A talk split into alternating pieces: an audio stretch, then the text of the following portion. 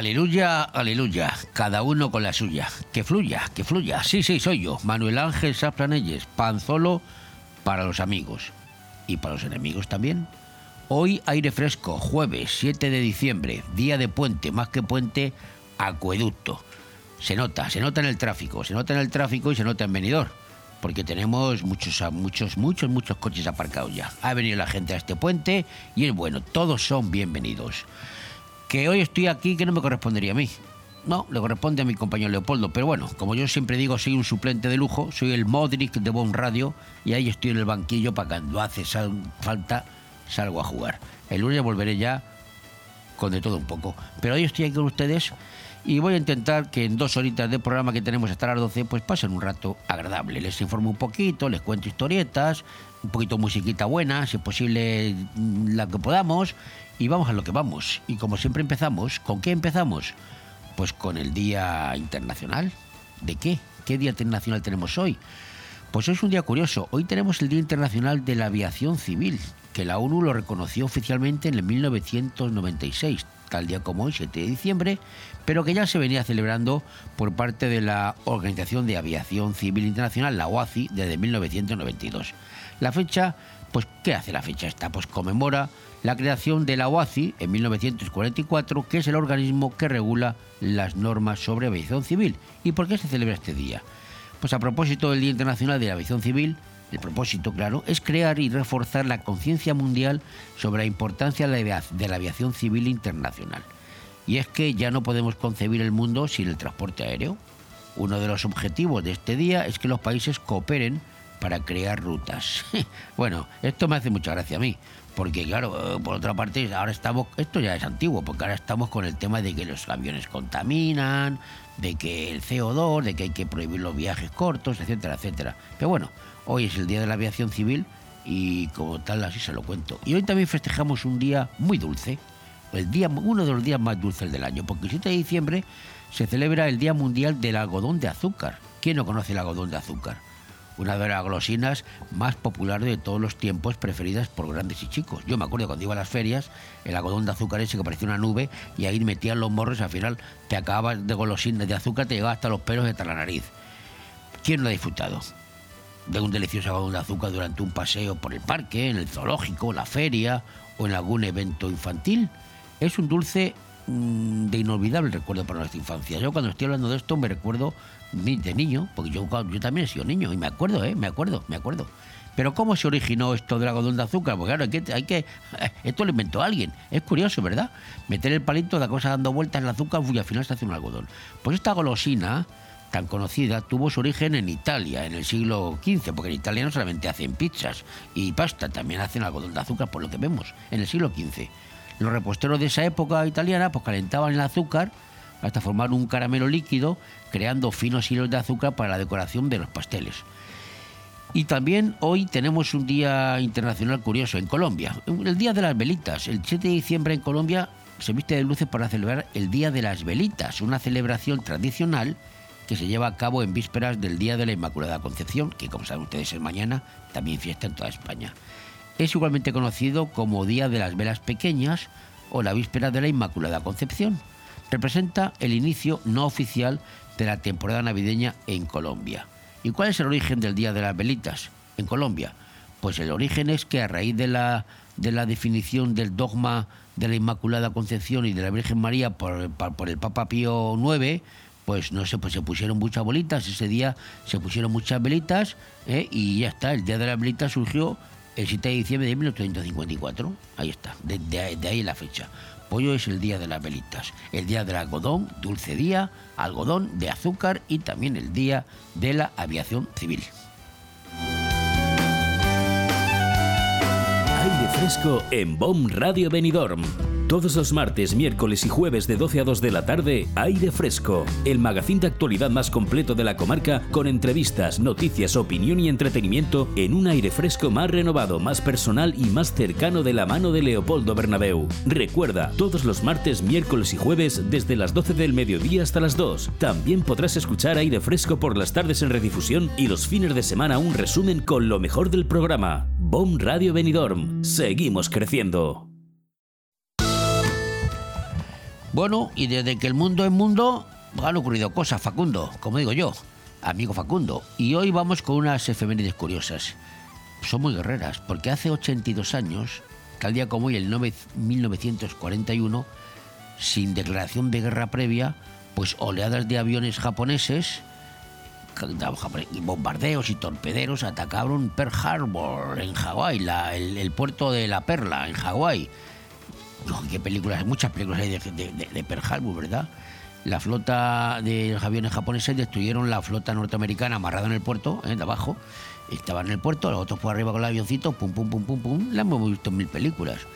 En ese ataque de los japoneses hubo, además que no avisaron, ¿eh? lo hicieron a traición, como decía alguno, a traición pues hubo más de 2.000 militares mm, estadounidenses y muchos civiles eh, murieron, más de 2.000. Y bueno, sufrieron heridas, y infinidad de ellos sufrieron heridas en el ataque. 2.000, 2.000 militares exactamente se contabilizaron. Además, se produjeron muchas pérdidas muy cuantiosas entre las naves atracadas en el puerto. Ahí estaba la flota norteamericana del Pacífico. Se la cepillaron los japoneses media flota a partir de aquí la guerra ya pues se extendió por todo el mundo. Fue cuando los japoneses entraron en guerra, eh, convirtieron el eje, Japón, eh, Italia, Mussolini y, Hitler, el eje contra el resto del mundo. Aquí ya cuando ya se leó la mundial. Y ese mismo día, curioso, el mismo día, 1941, en Alemania, en el otro extremo, el padre de todo el rollo, Adolfo Hitler, dictó su decreto Noche y Niebla. ¿Qué, ¿Qué, era el decreto Noche y Niebla? Pues era una manera eufemística, inspirada en una obra de Richard Wagner, con la que se conocerá a, una directiva, se concedió una directiva ¿Para qué? Para la eliminación física de oponentes políticos y miembros de la resistencia en los territorios ocupados y de personas que ponían en peligro la seguridad de Alemania. O sea, que dijeron que cepillarnos todo lo que queremos, vamos, eh, barra libre, barra libre para cepillarnos a todos. También se aprovechó esta directiva de decreto noche y niebla de Hitler pues ¿para, para qué? Pues para cometer asesinatos los prisioneros de guerra. Ya había prisioneros de guerra, claro, en el 41, y dijeron, pues bueno, ¿para qué lo vamos a mantener? Que hay que darle de comer, nos lo cepillamos también. Claro, eso fue una clara violación de la Convención de Ginebra. Esto fue una de las muchas cosas que hizo Hitler en aquel follón que, que organizó este hombre. Y lo último que les cuento, pues ocurrió hace nada, yo me acuerdo perfectamente, fue eh, eh, hace 51 años solo, en 1972, que fue cuando despegó de, de, Cabo Kennedy, en Florida, en Estados Unidos, el Apolo 17, que fue la última, la última misión del proyecto Apolo. Y ahí pues, el tripulante, el, astronauta Eugene eh, Cernan, al mando, era el que dirigía la nave, y en pocos días pues se convirtió en el último ser humano en abandonar la superficie de la Luna. Le acompañaban el piloto del módulo lunar y el geólogo Harrison Smith y el piloto del módulo de mando Ronald Evans. Pero este fue el último viaje del proyecto Apolo, luego ya hubo otros más. Esto fue en 1972.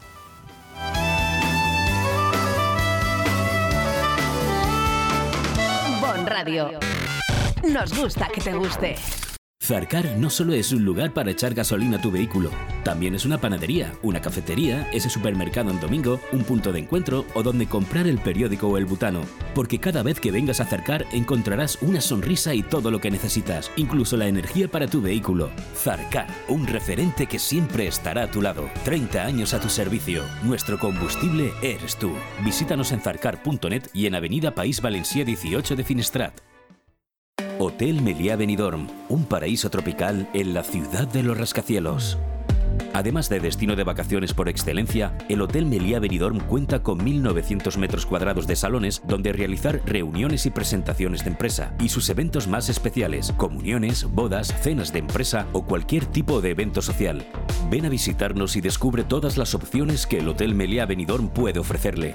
Hotel Meliá Benidorm, un paraíso en la Costa Blanca. Dos por uno en audífonos. ¿Qué? ¡Dos por uno en audífonos! ¿Qué? ¡Dos por uno en audífonos! ¿Qué?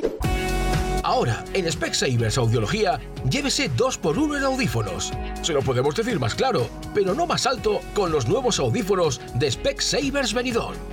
Specsavers Audiología. Estamos en calle Gambo 2, Benidorm. Me encanta Juguetilandia. Llévate los juguetes de la tele a precios increíbles y alucina con nuestras ofertas. Estas navidades disfruta de nuestra zona outlet dentro de la nueva tienda Juguetilandia Finestrat con más de 2.000 metros cuadrados. Has escuchado bien, zona outlet con descuentos directos de hasta el 80% y precios de fábrica. Te esperamos en la nueva tienda de Juguetilandia Finestrat, en calle Rafael Alberti, antiguo Bricorama. Y también estamos en juguetilandia.com. Juguetilandia, el lugar donde hay más juguetes.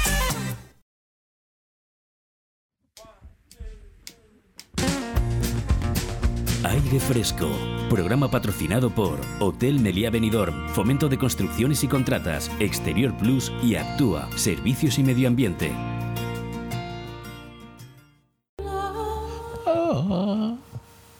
Ah, vamos con eh, vamos con cosas serias, vamos con la editorial. La editorial de hoy que he preparado porque yo creo que una cosa es cierta y vamos a tener en España una legislatura movidita. Para los que nos dedicamos a esto de la información y la opinión, va a ser un chollo. Pienso, ¿eh? Porque un gobierno apoyado por extorsionadores insaciables y nacionalistas trincones, pues es un manantial de noticias diarias. ¿Y qué me dicen ahora del lío de parte de la izquierda? Los de Podemos, que están hasta el moño del ninguneo de la Yoli Chulísima, la Lady Cohete, han decidido divorciarse de Sumar e ir por libre. ¿Consecuencias? Pues de momento que van a trincar más pasta del Congreso, los, los iglesistas, como grupo político independiente, aunque sea en el de no adscritos, que como parte integrante de la coalición de Sumar, que cobraban menos, había que repartir, ahora son únicos y van a pillar cacho, claro. Y ya han comenzado entre los dos grupos las hostilidades entre los dos sectores comunistas de nuestro país, los iglesistas y los islandistas. Los iglesistas, pues ahora ganan fuerza en el Congreso y a partir de ahora Pedro I el embustero, pues no solo tendrá que negociar cualquier cosa que quiera aprobar en el Parlamento con los juntos de Puigdemont y los separados de Rufián y sus mariachis, sino que va a tener que contar con los iglesistas, que sin duda intentarán sacar tajada de todo lo que se menea. ¿Tiene Pedro Sánchez que estar preocupado por esto? Pues hombre, sí y no. Me explico. La pera es la pela, como dicen los catalanes. Y a, la, y a los iglesistas pues se les gana regándoles el florero con euros. Por ese lado, Sánchez puede estar tranquilo, porque a estos comunistas les gusta pisar moqueta más que un tonto una tiza y no van a dejar, mm, no van a dejar de trabajar para, dar al traste con la legislatura y la presidencia que tanto curro les ha costado a Pedro Sánchez. No van a ir en contra de Pedro Sánchez, claro. Después de que se ha currado el presidente, no van a cargarse la legislatura. Los iglesistas tensarán la cuerda eso sí, hasta donde puedan, en cada caso, pero no llegarán a romperla. Si la legislatura no dure y se acaba pronto, pues casi todos ellos, los iglesistas, van a ir al paro, porque las encuestas les van en picado a la baja. Y no es cosa de tirar por la borda unos 7.000 eurazos de bellón al mes por ser, eh, ser dignos, ¿no? Pero sí que tendrá que aguantar los Pedro Sánchez, eso sí, mucho, mucho a los iglesistas, que van a aprovechar que han recuperado la voz y el voto al margen de sumar para hacer su campaña y vender sus propuestas a veces descabelladas, a veces no, casi todas, pero bueno. Pero como el objetivo de todos ellos, lo Podemos, PSOE, Juntos, Esquerras, PNVs y Sumar, el objetivo, repito, su objetivo es restar y convertir a España en una suerte de país compuesta por pequeñas repúblicas absurdas, pues no llegará a la sangre al río, porque la unión hace la fuerza cuando la fuerza del camino es todo el mismo.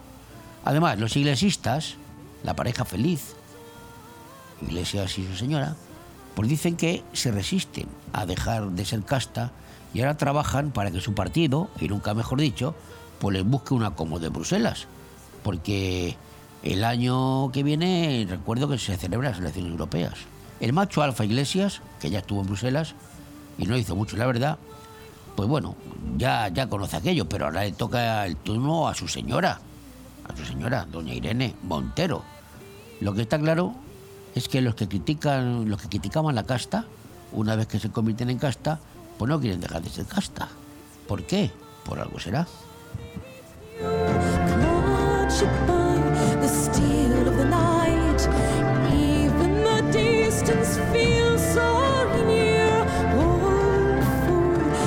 Bon Radio. Nos gusta que te guste.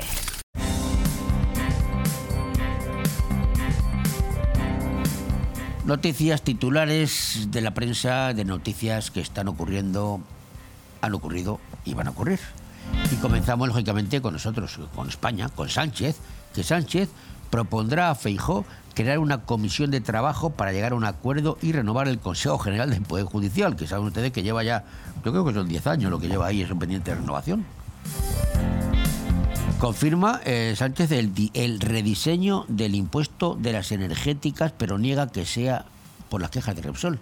Eso dice el presidente. Ya sabe usted que Repsol dijo que, que también estaba pensando invertir no sé cuántos miles de millones fuera de España, si esto seguía así.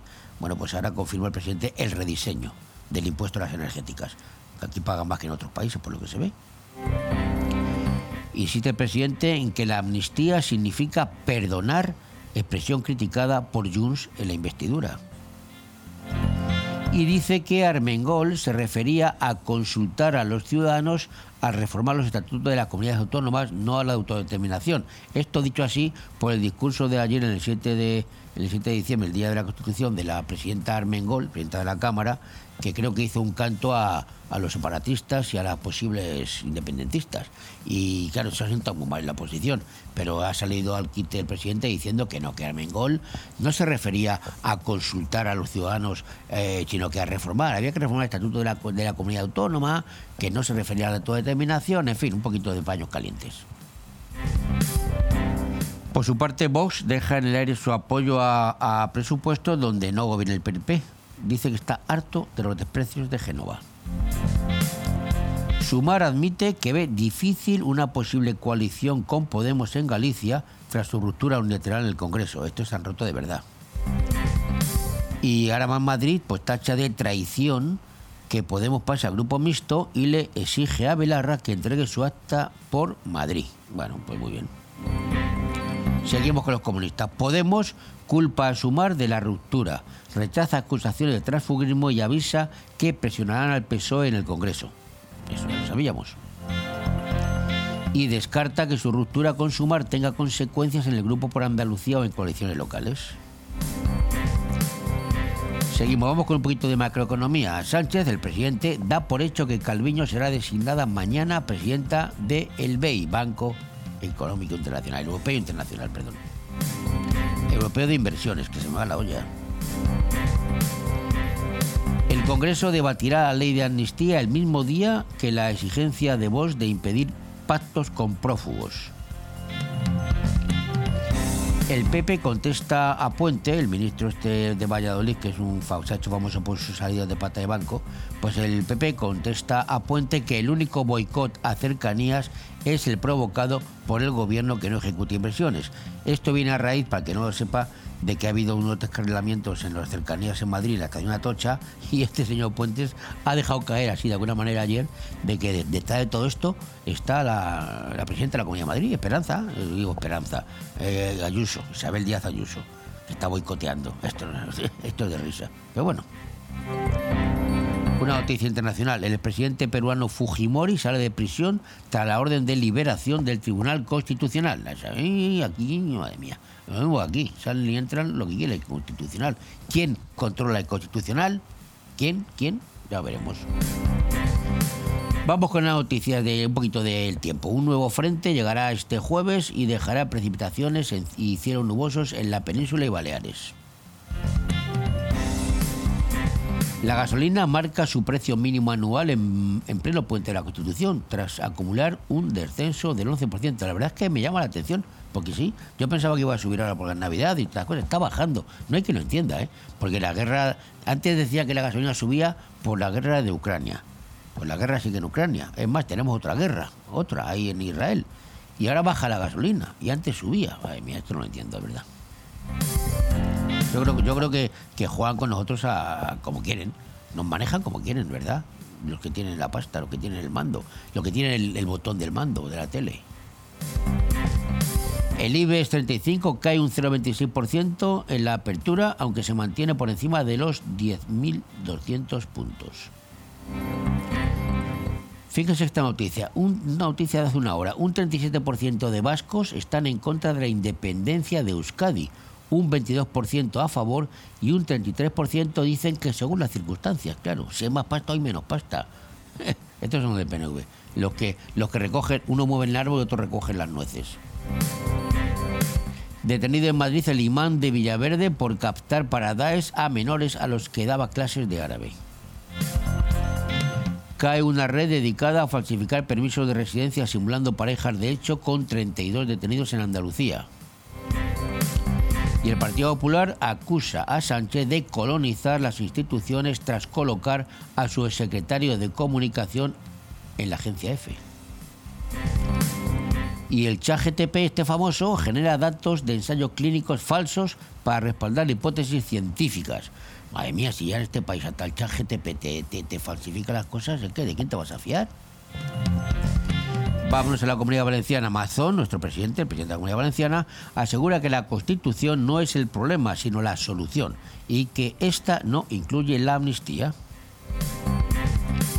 Por su parte, el Partido Socialista del País Valenciano acusa a Mazón de utilizar el Día de la Constitución para lanzar mensajes de confrontación.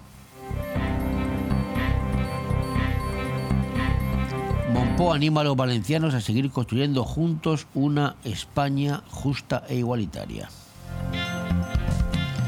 La comunidad valenciana supera en un 6,8% la cifra de turistas de 2019 en los primeros 10 meses de este año 2023.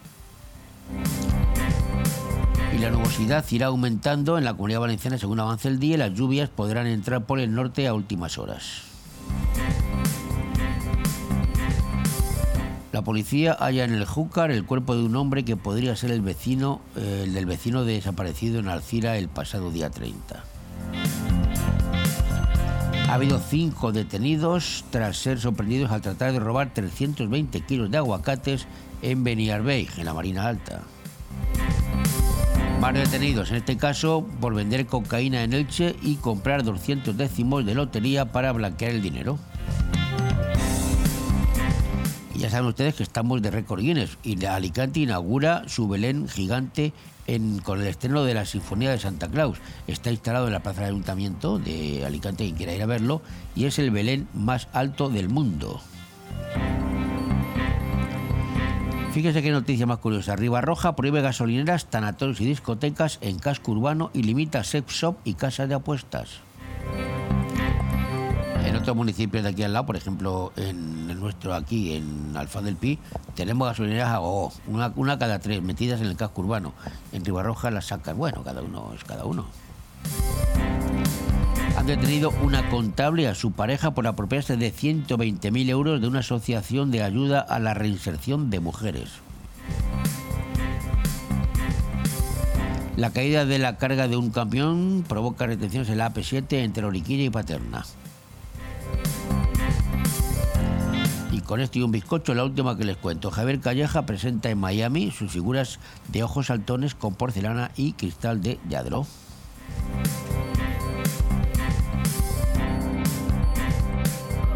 Bon Radio. Nos gusta que te guste.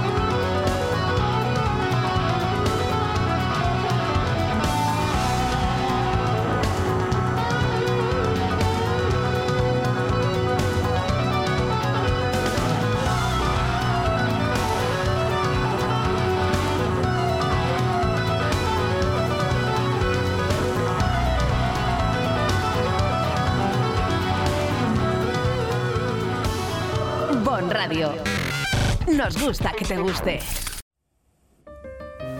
Bueno, ¿y qué tiempo tenemos hoy aquí, en Benidorm? Y la comarca, pues tenemos, ahora mismo en Benidorm, tenemos un 16 grados, 16 grados. Y no vamos a pasar 17, porque a 17 llegaremos a las 2, 3, 4 y luego a partir de las 6 otra vez baja para abajo, a las 5. O sea que, y el sol, sol y sombra, pero un solicito así este frío, ¿no? Y mañana, ¿qué va a hacer mañana? Mañana, curiosamente, mañana va a estar nublado. Sin embargo, va a subir, van a subir la temperatura. Mañana estaremos a, a 20 grados, a 20 grados. Hoy no, hoy no pasaremos de, 10 y- de 17, 18, mañana 20 y la mínima va a bajar. Y el sábado y el domingo, ya se acaba el puente, pues la temperatura van a subir un poquito. Sol y sombra, más bien sol que sombra, y subiremos a 20 grados el sábado y a 21 el domingo es lo que les puedo contar. No está mal. Se puede pasear por la playa. Al sol se está muy bien, ¿eh? Sentadito al sol con una terracita, tomando una cervecita dentro de un ratito, o un café. ¿eh? Se está fantástico.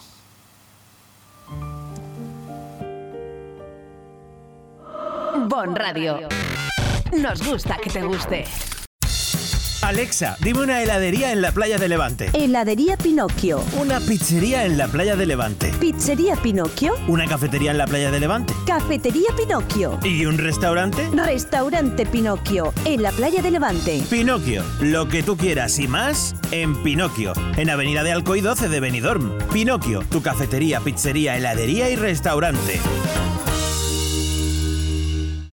Racer, reformas y servicios integrales. Realizamos todo tipo de obra y reforma, ya sea pequeña o integral para tu vivienda o local. En Racer instalamos y reparamos aire acondicionado, calefacción y mucho más. Y para completar, servicio de mantenimiento de piscinas y jardinería. Te asesoramos con total garantía en todos nuestros servicios y trabajos. Infórmate en el 609 48 85 19 o en racerintegral.com. Racer, garantía de eficacia y servicio. Yeah. Callosa de Ensarriá te trae la Navidad a la Plaza del Convent. Mercat Nadalenc, el 7, 8 y 9 de diciembre. Ven a vivir el Mercat de Nadal de Callosa. Con cuentacuentos, talleres, teatro, pintacaras, mercado artesano, marionetas, espectáculos con fuego y danza, adornos navideños, mucha ilusión y la visita de los elfos y de Papá Noel. En Callosa de Ensarriá vive la Navidad en la Plaza del Convent el jueves 7, el viernes 8 y el sábado 9 de diciembre. Organiza Concejalía de Comercio. Callosa de Ensarriá. Naturalmente.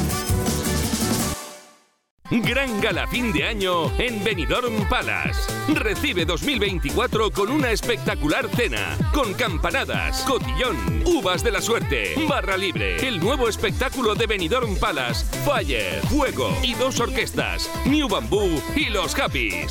Y de madrugada chocolate con churros. También puedes venir directamente al show con entrada más barra libre. Gala fin de año en Benidorm Palace. Información y reservas en benidormpalace.com. Gracias a los fondos europeos, Benidorm se transforma en una ciudad más verde, más accesible y más integradora. Renovamos calles y plazas, creamos pulmones verdes como el Moralet y construimos nuevos espacios para la atención social y el ocio. Estrategia de Desarrollo Urbano Sostenible e Integrador EDUSI de Benidorm. Una manera de hacer Europa. Proyecto cofinanciado por el Fondo Europeo de Desarrollo Regional. Aire Fresco. Programa patrocinado por Hotel Meliá Benidorm, Fomento de Construcciones y Contratas, Exterior Plus y Actúa, Servicios y Medio Ambiente.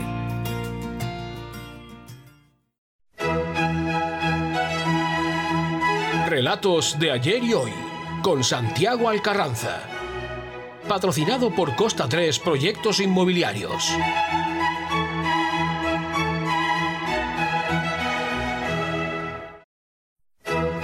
Ah, de las... Sí, sí, sí. Don... Señor Alcarranza, don Santiago, buenos días. Hola, buenos días. Estamos, estamos Alex y yo di- diciendo que la sintonía esta es de Mozart, de Vivaldi. Eh, ¿De quién es esta sintonía? Es Vivaldi, las cuatro estaciones. Una de las estaciones. Sí. Ah, ¿Cuál es esta? ¿Primavera, verano, otoño, invierno? Creo que es la de primavera. Pues, claro, es que como él es italiano, yo, yo me iba para Mozart y me dice, no, hombre, no, por favor.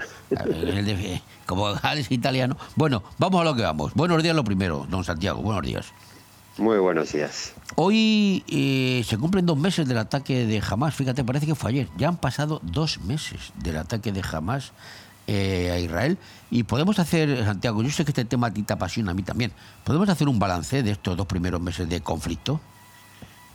Bueno, pues eh, el balance podría resumirse en 17.000 a, a 1.000, más o menos. Parece ser que es la, la proporción, ¿no? De muertos, estás Eh, hablando, claro. Hay el número de muertos, claro. El, el nivel de destrucción ya, de eso ni hablamos, ¿no? Bien, eh, es una tragedia. Fue una tragedia el día 7 de octubre, indudablemente. Eh, todos los detalles que has trascendido del ataque de Hamas, eh, bueno, no, no, no tienen ningún calificativo mm, humano posible, pero es verdad que el gobierno de, Netanyahu, y además en toda esta conversación voy a intentar siempre hablar del gobierno de Netanyahu, porque quiero hacer una clarísima distinción entre lo que puede ser el Estado de Israel, con toda su ciudadanía, eh, y lo que es el, el gobierno de Netanyahu. Un gobierno, bajo mi punto de vista, absolutamente execrable, igual que por supuesto que los de Hamas, quiere decir que creo que es innecesario además hacer siempre la puntualización de que si hay una crítica a Israel tiene que venir asociada por supuesto a una crítica a Hamas, naturalmente. Pues sí. Santiago, si los que mandan en ambos lados son execrables, mala solución tiene esto. Es que ese es el tema. Es decir, de, de Hamas no vamos ni a hablar, por supuesto. O sea, sus patrocinadores es Irán, con eso está todo dicho, ¿no? Eh, pero es que el gobierno de Netanyahu, pues es un gobierno eh, absolutamente ultra en todos los sentidos, en el religioso, en el político, extremistas, eh, en fin, mm, no lo digo yo, lo dice eh, Shlomo Ben-Ami, que es, eh, eh, fue una persona al que respeto muchísimo, Embajador fue de Israel embajador en de, España, sí. de Israel en, en España y es eh, un ministro auténtico intelectual. También fue ministro de Asuntos Exteriores. Y fue ministro de Exteriores, efectivamente, con el gobierno de Simón Pérez, si mal no recuerdo. Entonces, eh, el tema está en que, eh, bueno, él mismo dice que, que el gobierno de Netanyahu es una lacra para, para Israel. Entonces, bueno, pues volviendo un poco al tema o al resumen o al balance, pues podemos decir que efectivamente mm, Israel, pues, eh, perdón, el gobierno de Netanyahu, pues básicamente está buscando no solamente la venganza, sino, por supuesto, algo más. Y lo que está buscando es eliminar de la faz de la tierra, eh, pero físicamente incluso, a, a Palestina y a los palestinos. Sí, lo que Claro. pasa que jamás dice lo mismo, eliminar y tirar al mar a todos los israelíes. También es Sí, verdad. cierto, cierto, cierto. Lo que ocurre es que, eh, bueno, mm, las posibilidades de jamás de hacer eso con Israel son Nulas. cuando menos eh, Nulas, nulas. ínfimas, ¿no? Pero Israel sí que tiene la capacidad de hacer eso con, con los palestinos. ¿no? Y además Israel tiene una responsabilidad, porque en el fondo, en el fondo y en la forma, es, eh, el Estado de Israel es un Estado democrático es un Estado mm, civilizado, o hasta ahora lo ha sido al menos. Eh, y bueno, pues eh, efectivamente está dentro de la comunidad de, los países democráticos internacionales. Entonces, tiene una responsabilidad moral y una responsabilidad política que le es exigible y que, y que pues sí, podríamos decir que no le es tan exigible a Hamas, porque realmente de Hamas no se espera nada más que eso, más que violencia, extremismo, eh, fundamentalismo y, y- y- sin embargo del Estado de Israel pues sí que se esperan eh, otro tipo de conductas. ¿no? Y además Israel tiene un problema y es qué va a hacer después de la guerra. Es decir, porque la guerra pues la ganarán guerra- la hasta donde quieran ganarla. Tiene que acabar algún día y Netanyahu... Claro, no, no, pero quiero decir, en el, en el plazo inmediato, es decir, eh, cuando ya no les queden terroristas de Hamas a los que perseguir, cuando hayan eh, desbaratado todos los túneles, cuando realmente ya, eh, no sé, eh, el nivel de destrucción llegue a, a- a- pues pues pues a arrasar con todo tipo pues cuando los romanos arrasaban ciudades que se les oponían qué va a hacer Israel Pues yo ayer oí decir, unas declaraciones de Netanyahu diciendo que no iba a consentir que ninguna fuerza de intermediación, Naciones Unidas o cualquier país extranjero entrara y que ellos iban a ser los que iban a estar ahí eh, controlando la situación. O sea, de alguna Sí, manera, claro, de alguna manera anunciaba claro. que se van a quedar ahí. Pero mira lo que pasó, por ejemplo, a los norteamericanos en Irak o incluso en Afganistán. Realmente Israel eh, cree que va a poder, es decir, evidentemente no van a acabar físicamente con tres millones de palestinos o dos millones y pico de palestinos. Es evidente que in- incluso aunque lo hicieran, que es, es- vamos, es imposible pensar en esos términos, porque estaríamos ya hablando del holocausto nazi, ¿saben? en fin, eso es impensable.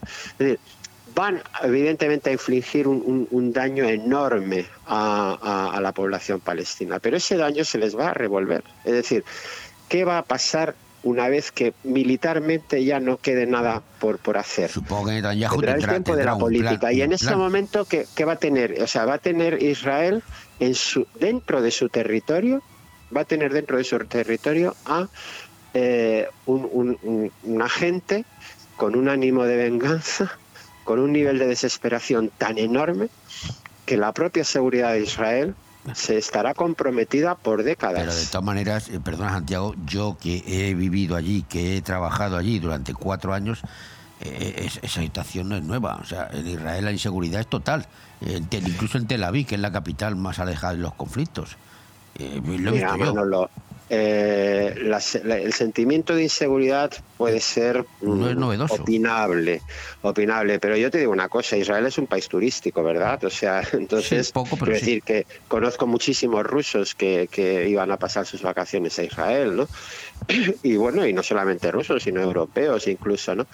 Es decir, ¿Tú crees realmente que una vez que termine la guerra y con el nivel de sufrimiento infligido a la población palestina, por no hablar de todos los demás eh, apoyos que pueda tener, evidentemente en el resto de países, hablo del Líbano, hablo de eh, Jordania, hablo de Siria, eh, ¿tú crees que realmente va a haber un sentimiento de seguridad.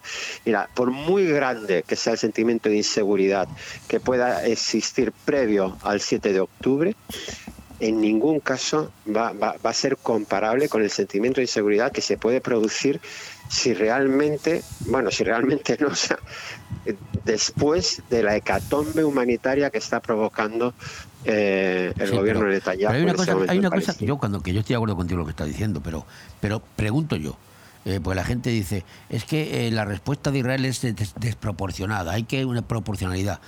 ¿Cómo, cómo respondes tú a, una, a, a un ataque como el que hizo Hamas? ¿De la misma manera? Eh, violando, asesinando y matando a, a 780 personas justas para no pasarte ni una.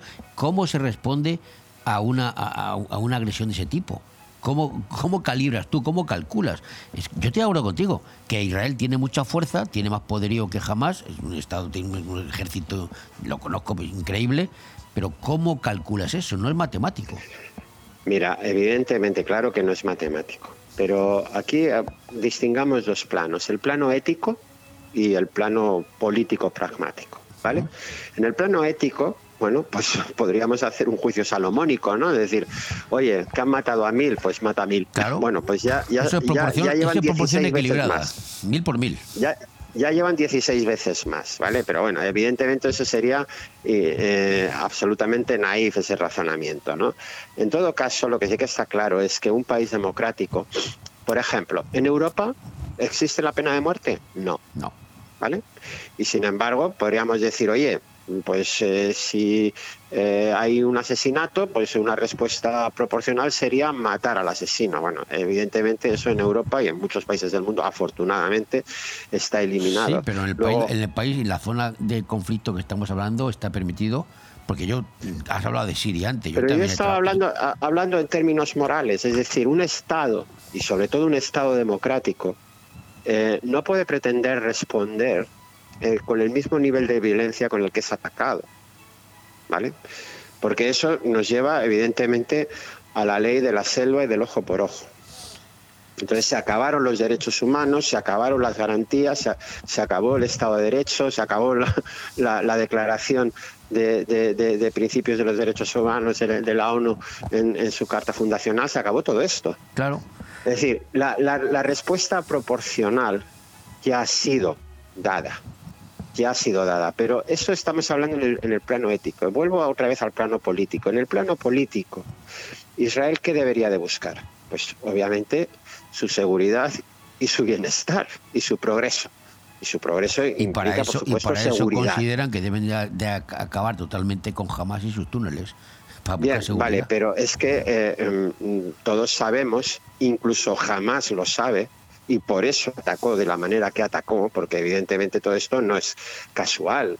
O sea, es evidente que ha habido un cálculo muy perverso por parte de, de, de Hamas, Claro, sabía lo que y venía. por parte probablemente de sus patrocinadores, de que atacando de una manera tan salvaje y desmedida a, a- a- a Israel en un momento clave, que es el gobierno de Netanyahu, eh, mm, su supervivencia política más que comprometida, etcétera, pues estaba muy calculado que esta iba a ser la respuesta de Israel.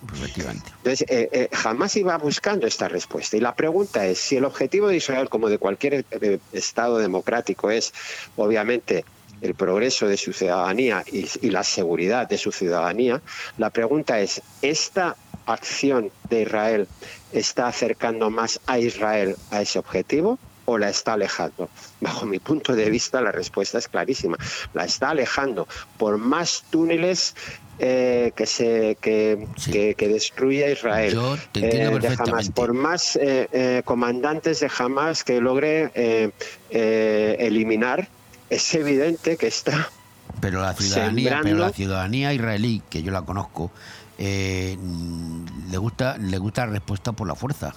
De verdad, la seguridad. Bueno, la seguridad. Es, es que, claro, eh, lo aleja. La ciudadanía israelí, o sea, eh, en la ciudadanía de Israel como la ciudadanía de cualquier otro Estado eh, democrático es... Si eh, responde, si Netanyahu, el gobierno de Netanyahu re- responde con debilidad. Es plural, o sea, quiero política, decir, eh, en Israel, política. te- recuerdo Manolo, que en Israel ha habido eh, manifestaciones muy contundentes en contra de la política de Netanyahu Sí. y en contra de los asentamientos Claro, y por eh, supuesto porque en es un, contra. país, es un país democrático.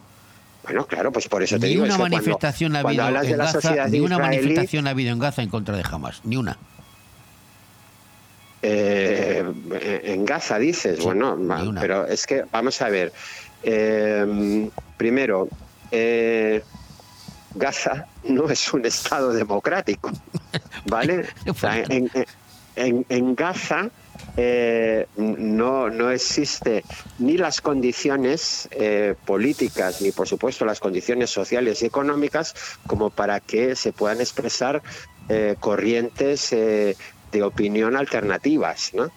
Entonces, eh, claro, o sea, mm, pero ¿cómo se iban a manifestar? ¿Entre bomba y bomba que le está cayendo a Israel? O sea, por favor, a ver, eh, no, no comparemos, o sea, es decir, Gaza no es un, un- un Estado democrático, jamás no es una organización política homologable a los más mínimos estándares de, de- de- de democracia y de, y de- y no te diría ya de, de democracia, sino de- siquiera de sensatez. ¿Me entiendes? Entonces, eh, mm, no, no, no, no sé, no es posible esa comparación. No Bueno, es posible esa que comparación. hago, claro que no va a haber eh, corrientes de opinión en, en, Pero- en- en- en Gaza. Y una pregunta que te hago. Una vez que acabe la guerra, ¿tú crees que, que tiene que haber un plan por parte de Netanyahu o el gobierno israelí? Es que a eso es a lo que iba. Es decir, al final, eh, eh, mm, Netanyahu tendrá el problema. Bueno, no, Israel, aquí sí. Israel tendrá el problema, porque Netanyahu, mientras que pueda seguir eh, mm, saboreando su supervivencia política, es que creo que le da, le, le da todo lo mismo, ¿no? Pero Israel, el pueblo de Israel, la nación de Israel, sí que va a tener un problema cuando, insisto, las opciones militares se acaben, o sea, cuando, cuando ya hayan ganado la guerra tres veces, ¿no? Entonces, ¿ahora qué? ¿Ahora qué hacen con dos millones de palestinos en su seno, dentro de su país? Eh, a, a las puertas de sus casas, habiendo sembrado con todo el, dolor infligido Es que, es que dos- generaciones de, de- de- de revanchismo, pues evidentemente lo que le pasó a Estados Unidos con Irak, o sea, eh, es que eh, es, Pues yo creo que es fácil ganar la guerra, el problema una es ganar base- la posguerra. estás partiendo de la base de que las Naciones Unidas estableció que dos estados, Palestino e Israel, y, y jamás es parte del Estado. Es que esa es la conclusión. Mira, hay un artículo de Luis Basset eh, en, en El País de hoy, precisamente habla de, creo que se titula La, ne- la- la niebla de la posguerra, ¿no? Y a- analiza este tema precisamente. Es decir, eh, no es posible paz en Israel, paz para Israel, sin un Estado palestino. Correcto, Lo que ocurre es que con las acciones que, está, que ha emprendido Israel y que va a continuar haciendo, por lo que se ve, la, la- la articulación de ese Estado palestino resulta cada vez más difícil y más cara y, y- y- más dolorosa. Entonces, realmente Israel creo que debería tomar nota de lo que le ha pasado a Estados Unidos en, en Irak, de lo que ha pasado a Estados Unidos y a la comunidad internacional en Afganistán. Es decir, la guerra se puede ganar. El problema es luego ganar la posguerra. La última posguerra bien ganada fue la de la Segunda Guerra Mundial en Alemania y Japón. Ahí Estados Unidos lo hizo de libro. Es decir, convirtió a sus dos enemigos acérrimos en sus dos mejores aliados. Pero desde entonces eh, no ha habido una sola posguerra ganada eficazmente. Pero una, una, una acuerdo, te lo digo yo que lo conozco, un acuerdo entre israelíes y judíos y árabes, o palestinos en este caso, es imposible. Son, son posturas totalmente enconadas y eh, hemos llegado al extremo de que la destrucción total la pregonan los dos. Unos quieren echar al mar y otros quieren que desaparezcan de la faz de la tierra. Sí, pero mira, Manolo, ya, mismos. ya hablamos de esto en otra ocasión anteriormente y yo te diría lo siguiente. Si ahora nos retrotrayésemos a 1945, por cierto que me has recordado que hoy es el aniversario 40, eh, 82 aniversario De de- Pearl Harbor. del, del ataque a Pearl Harbor. Eh, si nos retrotrayésemos a 1945 y pensásemos en Estados Unidos y Japón, diríamos que se daban las condiciones para, para, para, para digamos, una paz, un, un acuerdo duradero, incluso un- una amistad política y económica, como luego ha sucedido. Hombre, les acaban de tirar dos bombas atómicas. Claro, por eso se acabó. Acababan de, ese mismo año, acababan de, de bombardear Tokio, que no se suele hablar, pero que costó 100.000 100.000 vidas en Tokio, o sea, fue arrasada, ¿no? No se tiraron bombas atómicas, pero sembraron la ciudad de bombas incendiarias. Es decir, el- la guerra entre Japón y Estados Unidos alcanzó unos niveles de brutalidad infinitamente mayores incluso que lo que estamos viendo hoy entre Israel y Palestina. No solamente por la utilización de armas atómicas, sino por, por, por el, el propio encarnizamiento de los combates, ¿no? O sea, acuérdate, o sea, en, en, en, en Saipan, en, en- en Okinawa, las, las, las mujeres tiraban a sus hijos por los acantilados para que no cayesen en manos de los norteamericanos. O sea, el nivel de odio, el nivel de racismo incluso en esa guerra eh, fue brutal, tanto de un lado como del otro. Y sin embargo, con, con- con- se consiguió esa paz. Y, si- y vuelvo a repetir, o sea, se, se convirtieron en sus dos mejores aliados en Asia, Japón y en Alemania, eh, eh, de eh, acuerdo. en Europa. Porque el plan Marshall después levantó a Alemania de que estaba destrozada. Claro, lo claro, pagaron, pues- lo pues es pagaron que- los Pero no americanos. solamente eso, también hubo, también hubo un respeto, ¿no? O sea, por parte de. Y, y sobre todo hubo mucha inteligencia, mucha inteligencia. No se entendió, o sea, cómo, cómo, por qué dejó, por ejemplo, Estados Unidos al emperador del Japón en su puesto. Pues fue una decisión política que en ese momento era poco entendible, porque decir, pero bueno, si este es el mayor responsable de esta, de este eh, eh, mm, eh, acción eh, japonesa que fue brutal en toda Asia, etcétera. O sea, era un señor que debería haber ido a- a- al- a- al tribunal, eh, mm, pues no me acuerdo ahora dónde fue, sí, eh, creo que fue en se hizo en Nuremberg. ¿no? al, al Nuremberg japonés, para entendernos, ¿no? Eh, Debería de haber sido condenado y y sin embargo le dejaron en su puesto, al igual que bueno, pues una gran parte, hubo un proceso de nazificación en, en- en Alemania, pero es evidente que al final pues también tuvieron que, que tragar con, con- con algunas estructuras del Estado, ¿no? Para, para que eso no, no- no se disolviese como un azucarillo. Entonces, realmente hubo mucha inteligencia y mucha generosidad por parte de los Estados Unidos y de, y de las potencias Bueno. vencedoras en la Segunda Guerra Mundial. Aquí Israel tendría que hacer algo parecido. Claro, pero Palestina. volviendo al tema de Israel, que te, eh, hay una, hay- el, Guterres, el Naciones Unidas, ¿por qué invoca tanto el artículo 99? ¿Qué es el artículo 99? A lo mejor es la solución. Bueno, pues el artículo 99 es, eh, eh, ¿Qué significa eso? bajo mi punto de vista, un absoluto bluff, ¿no? O sea, es decir, eh, hace que eh, pueda el secretario general de las Naciones Unidas llamar la atención del Consejo de Seguridad sobre algún acontecimiento que, eh, a, a juicio del secretario general, ponga en riesgo eh, la paz internacional y eh, inste a el Consejo de Seguridad a actuar en consecuencia. En fin, se le ha dado mucho autobombo, Pero eso sería una no invasión entiendo internacional el por del qué. conflicto. Porque el Consejo de Seguridad, el Consejo de Seguridad eh, es tan inoperante como siempre. Es decir, al Está, final del está día, Rusia dentro, está China. claro, tenemos ahí a, a los cinco países con, con veto, ¿no? que son claro. China, Estados Unidos, Rusia, Francia e Inglaterra. Claro. Y bueno, pues al final siempre hay uno que, que, que lo veta. No. Entonces, realmente O sea, no- Guterres, no- Guterres está vendiendo humo. Eh, es un gesto de cara a la galería que realmente, pero no, o sea, a ver, yo, yo mm, eh, tengo, en fin, plena confianza en Gutiérrez. Me parece una persona eh, competente, honesta y a la altura de su cargo.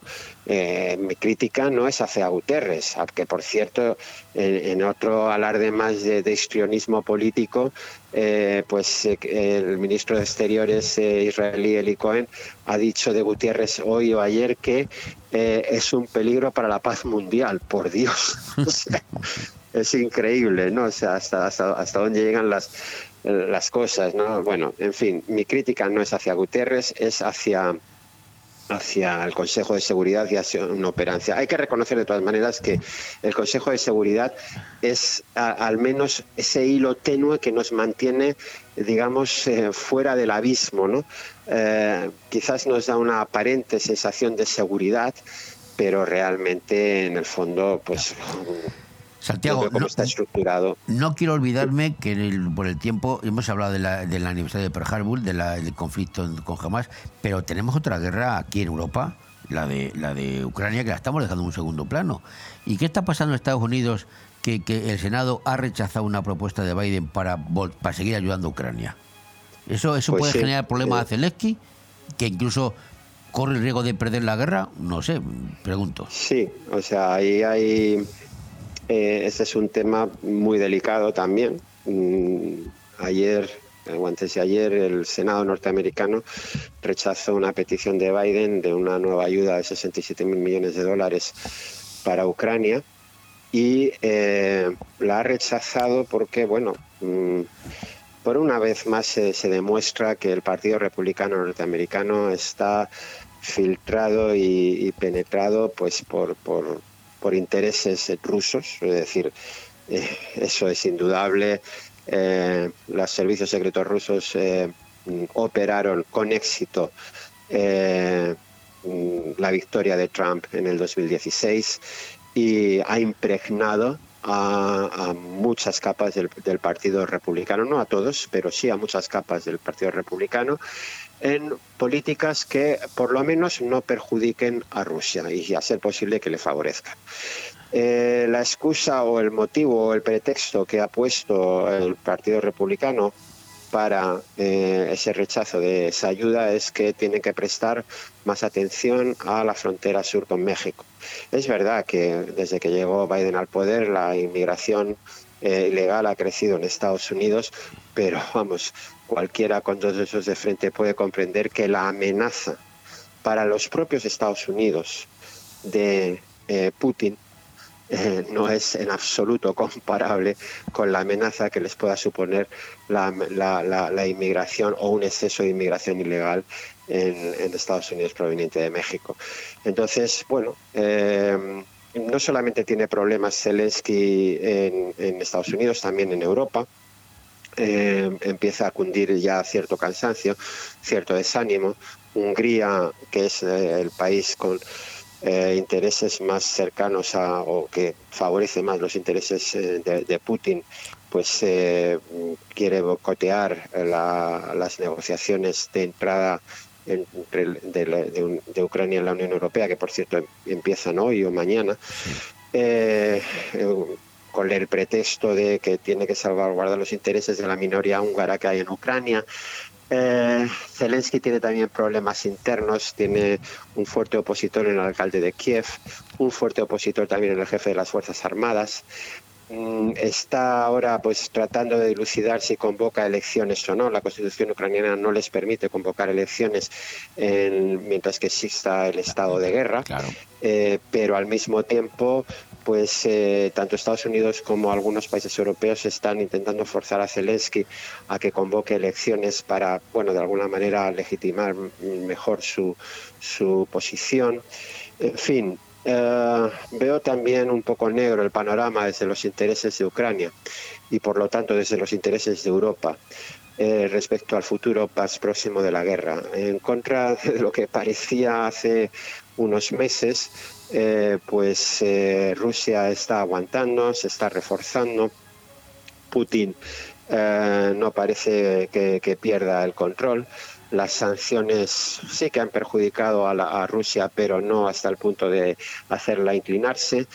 Eh, y bueno, ah, parece que estamos en, en un momento en el cual, mm, si definimos perder la guerra para Ucrania como la renuncia a, mm, por supuesto, recuperar Crimea y eh, a recuperar ni un solo metro más del Donbass, pues creo que es muy plausible pensar en una derrota eh, para Ucrania, porque no parece que tenga Pero fuerzas esa, opinión tuya a corto plazo, ten en cuenta que estamos la climatología influye mucho en esa zona de en esa sí. parte del mundo, ¿eh? en el conflicto. Por supuesto, por supuesto.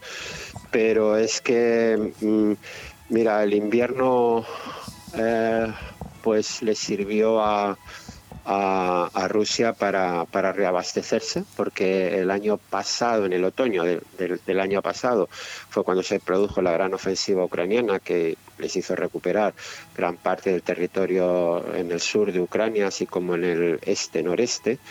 Eh, pero luego, después del, del invierno, toda la primavera, donde se suponía que Ucrania estaba reuniendo también fuerzas para lanzar su contraofensiva en verano, pues eh, la lanzó, pero sin éxito, o sea, lo cual implica que, que en ese tiempo Rusia se reforzó más que Ucrania. ¿no?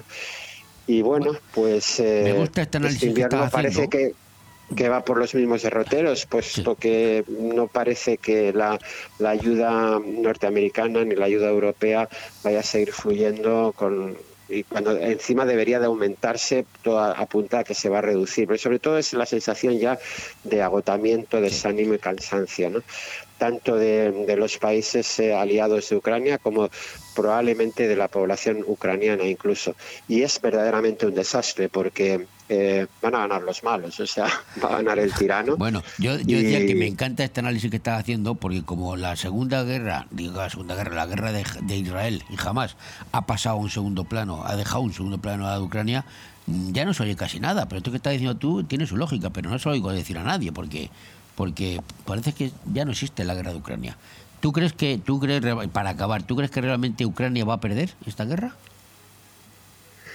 Yo creo que mm, lo tiene mal, lo tiene mal eh, y sobre todo si comparamos con la situación de hace justo un año, ¿no?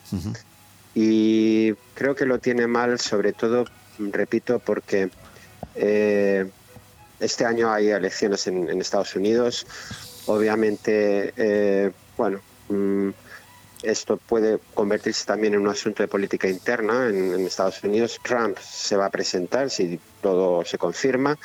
Trump eh, no es partidario de las ayudas a, a Ucrania. El Partido Republicano tampoco. Eh, Biden tendrá que tener mucho cuidado eh, hasta qué punto presiona sobre este tema. Eh, va a haber un clima de, gran crispación, de auténtica crispación en Estados Unidos y esto no favorece en absoluto a Ucrania. En Europa, bueno, pues en Europa eh, no existe ese problema, pero sí que existe que, hay una serie de países que ya cada vez son menos dados a, a- seguir invirtiendo en la ayuda a Ucrania. Además, Ucrania tiene también problemas con, con el tema de los aranceles y, y del paso de, de sus productos agrícolas por Polonia, Chequia y Hungría. Eh, Es decir, se le están abriendo muchos frentes en, en sus propios aliados a, a- a Ucrania. Eso sumado al, al lógico y razonable agotamiento de guerra, pues no parece que estén las fuerzas de Ucrania mm, como para tirar cohetes. Vamos a ver en qué acaba. Hombre, yo te, yo te digo cómo puede acabar de un momento a otro. Si Ucrania cede absolutamente la parte de este, el Donbass, Donetsk, toda la zona y la y, y la y Crimea, se acaba. Pues al fin y al cabo, ¿qué, qué, qué se trata? De pegarle un bocado a Ucrania por parte de Rusia, de su territorio, que es lo que está ocurriendo. No creo que, Eh, no creo que Rusia eso, vaya o sea, más. Eso, es- eso, es- eso, mira, la historia nunca se repite, pero a veces rima. Y esto sería un poco eh, como, bueno, el mismo razonamiento que se hizo en 1938-39 con Checoslovaquia. Eh, bien, bueno, bueno, a ver, pues que pues, los checos se han quedado sin un bocado de país, bueno, pues tampoco es tan malo. Eso ante, ante la posibilidad de una guerra eh, no es nada. Bueno. Mm, primero se quedaron sin, sin un trozo y luego se quedaron sin el país entero. Pero bueno, tampoco pasa nada, ¿no? Y bueno, lo cierto es que tenemos a Rusia eh, que ha ido pues eh, poco a poco, Hombre, desde 2008 más o menos, pues cogiendo trocitos a todo el mundo, ¿no? Y ahora el gran bocado es Ucrania. La pregunta es, ¿qué pasará después de Ucrania? ¿Se quedará ahí todo? ¿Se quedará ahí? Simplemente, incluso imaginemos que consiguiese recuperar a Ucrania dentro de su órbita. No sé, hubiese un cambio de gobierno en, en, en Kiev y tuviésemos de nuevo un presidente prorruso. ¿Realmente creemos que ahí se pararía a Putin? Yo estoy seguro de que no. No lo sé, yo lo que te puedo decir es que en la zona del Donbass, y conozco una persona eh, que vive aquí, que es de la parte esa, que es ucraniana, pero que se niega totalmente a hablar ucraniano y dice que es rusa. O sea que el Donbass y toda esa parte son prorrusos total, ¿eh? Son, son ya parte de Rusia. Los, la población del Donbass y esa parte de Donetsk se consideran rusos. Y luchar contra eso es muy complicado. Cuando tienes a la opinión pública y a la gente eh, en contra, ya es complicado.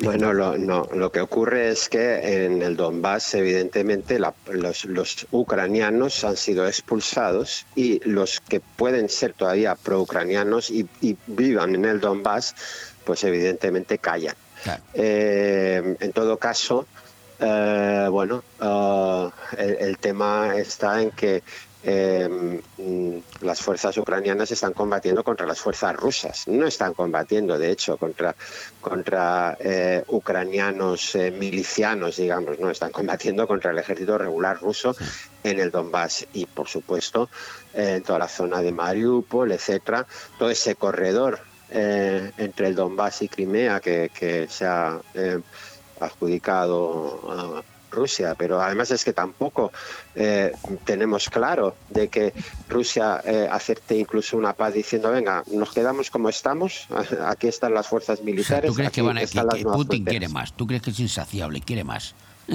Bueno, mm, él, él mismo lo dice.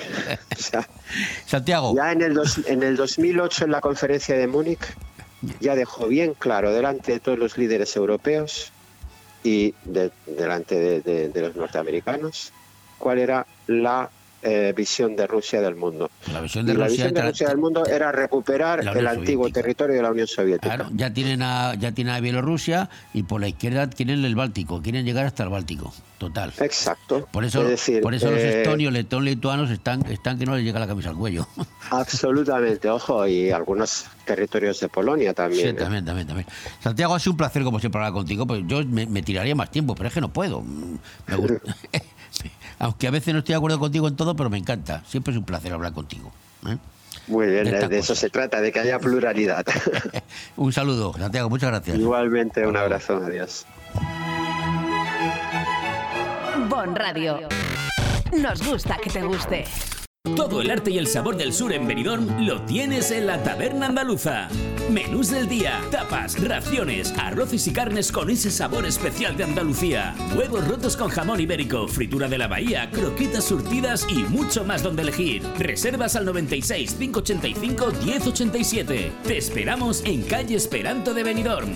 Recuerda, en Benidorm lo mejor de Andalucía está en la Taberna Andaluza. La auténtica, la de verdad.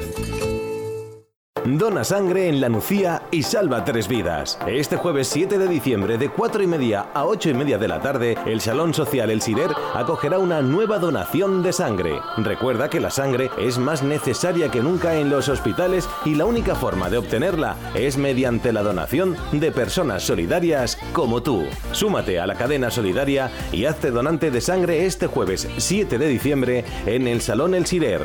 Ayuntamiento de la Nucía. Fen Poble. Fen Futur. Que paséis unas felices festividades, festivos, festejos, da igual como lo digas. Lo más valioso en estas fechas es estar con la familia y en Nos Importas siempre cuidamos de los nuestros. Por eso, todo el equipo de Nos Importas Ayuda Domiciliaria os deseamos que paséis unas felices fiestas. Allá donde mires, arriba o abajo, Grupo Pecal lo tiene que ni pintado. Y nunca mejor dicho, ahora las paredes y suelo de tu garaje relucirán como nunca. Además de realizar pavimentos industriales y deportivos, impermeabilización y rehabilitación de superficies y fachadas, el mundo de la pintura no tiene secretos para nosotros. Entra en pecal.es y decide de qué manera podemos ayudarte. Grupo Pecal, desde Altea, para todo el mundo. Llegan las cenas de empresa y qué mejor sitio para estar que en Restaurante Juan Abril. Hacemos menús a medida y a tu gusto con precios especiales tanto si es cena o comida de empresa. Los mejores arroces y las mejores carnes y pescados te esperan en Restaurante Juan Abril. Reserva ya tu comida o cena de empresa en el 96 584 3722. Restaurante Juan Abril, Passage del Mediterráneo 14, Altea. En Navidad, regala felicidad. Regala chocolates Marcos Tonda. En Chocolates Marcos Tonda hacemos tus deseos realidad. Por eso personalizamos tus lotes de empresa y estuches de regalo para que los compartas con tus clientes y empleados o con tus familiares y amigos. Con quien tú quieras, Chocolates Marcos Tonda. Estamos en Villajoyosa, en Partida Torres junto a la Rotonda del Puerto, en Benidorm, calle Alameda 3, en Blue Espacio Gourmet y en chocolatesmarcostonda.com. Porque son momentos para compartir. En Navidad, Chocolates Marcos Tonda. La tradición es un arte y en Mesón el Segoviano somos artesanos. Artesanos de la buena cocina. Prueba nuestro cochinillo segoviano, el cordero al horno, el chuletón de buey, bacalao a la vizcaína y muchos más platos que harán que repitas. Además, estamos preparados para cualquier reunión, evento o grupo. Descubre nuestros menús especiales. También tenemos un fantástico menú diario para que comas como en casa. Mesón el Segoviano. Artesanía en la cocina. En calle Ibiza 10, Benidorm. Benjamín, esta cocina se cae a pedazos. Pero si es modernísima. Mira, estuve el otro día en el Big Mat de aquí y me atendió un auténtico catedrático en cocinas. Big Mat, claro. De profesional a profesional, somos los sabelo todo del sector, los de siempre. Nos encontrarás en Big Mat Aliazul de Benidorm y Villajoyosa y en www.bigmataliazul.es. Si quieres que tu hogar o tu negocio tengan una identidad propia, en Decoración Domifusta diseñamos y montamos el ambiente único y personalizado que necesitas. Con más de 15 años de experiencia como fabricantes de mobiliario y decoración a medida, en Domifusta creamos el entorno ideal que hará de tu vivienda o local un lugar mágico y exclusivo. Decoración Domifusta. Para cualquier consulta e información, contacta con nosotros en el correo ventas.3 arroba domifusta.es. Si lo que buscas es creatividad y funcionalidad en tu entorno, empieza a diseñar en Domifusta. Estas navidades utiliza tus bonos consumo en Carnicería Alfonso Lara.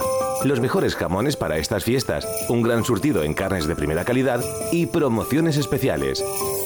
Y todo con la calidad y confianza de la Carnicería Alfonso Lara. No cerramos en diciembre y estamos de 9 de la mañana a 9 de la noche. Y el 24 y 31 de diciembre estamos abiertos. Carnicería Alfonso Lara, en calle Garita número 10, Benidorm. Si no tienes sitio para guardar pertenencias de gran tamaño como bicicletas, motos, muebles y cualquier tipo de enseres, Movipark Marina Baixa te ofrece la solución. Áreas de diferentes medidas y precios que podrás alquilar según sean tus necesidades. Espacios cerrados de forma individual, con videovigilancia y la máxima seguridad en las instalaciones. Acceso 24 horas con código personalizado. Movipark Marina Baixa. Teléfono 670 97 23 14.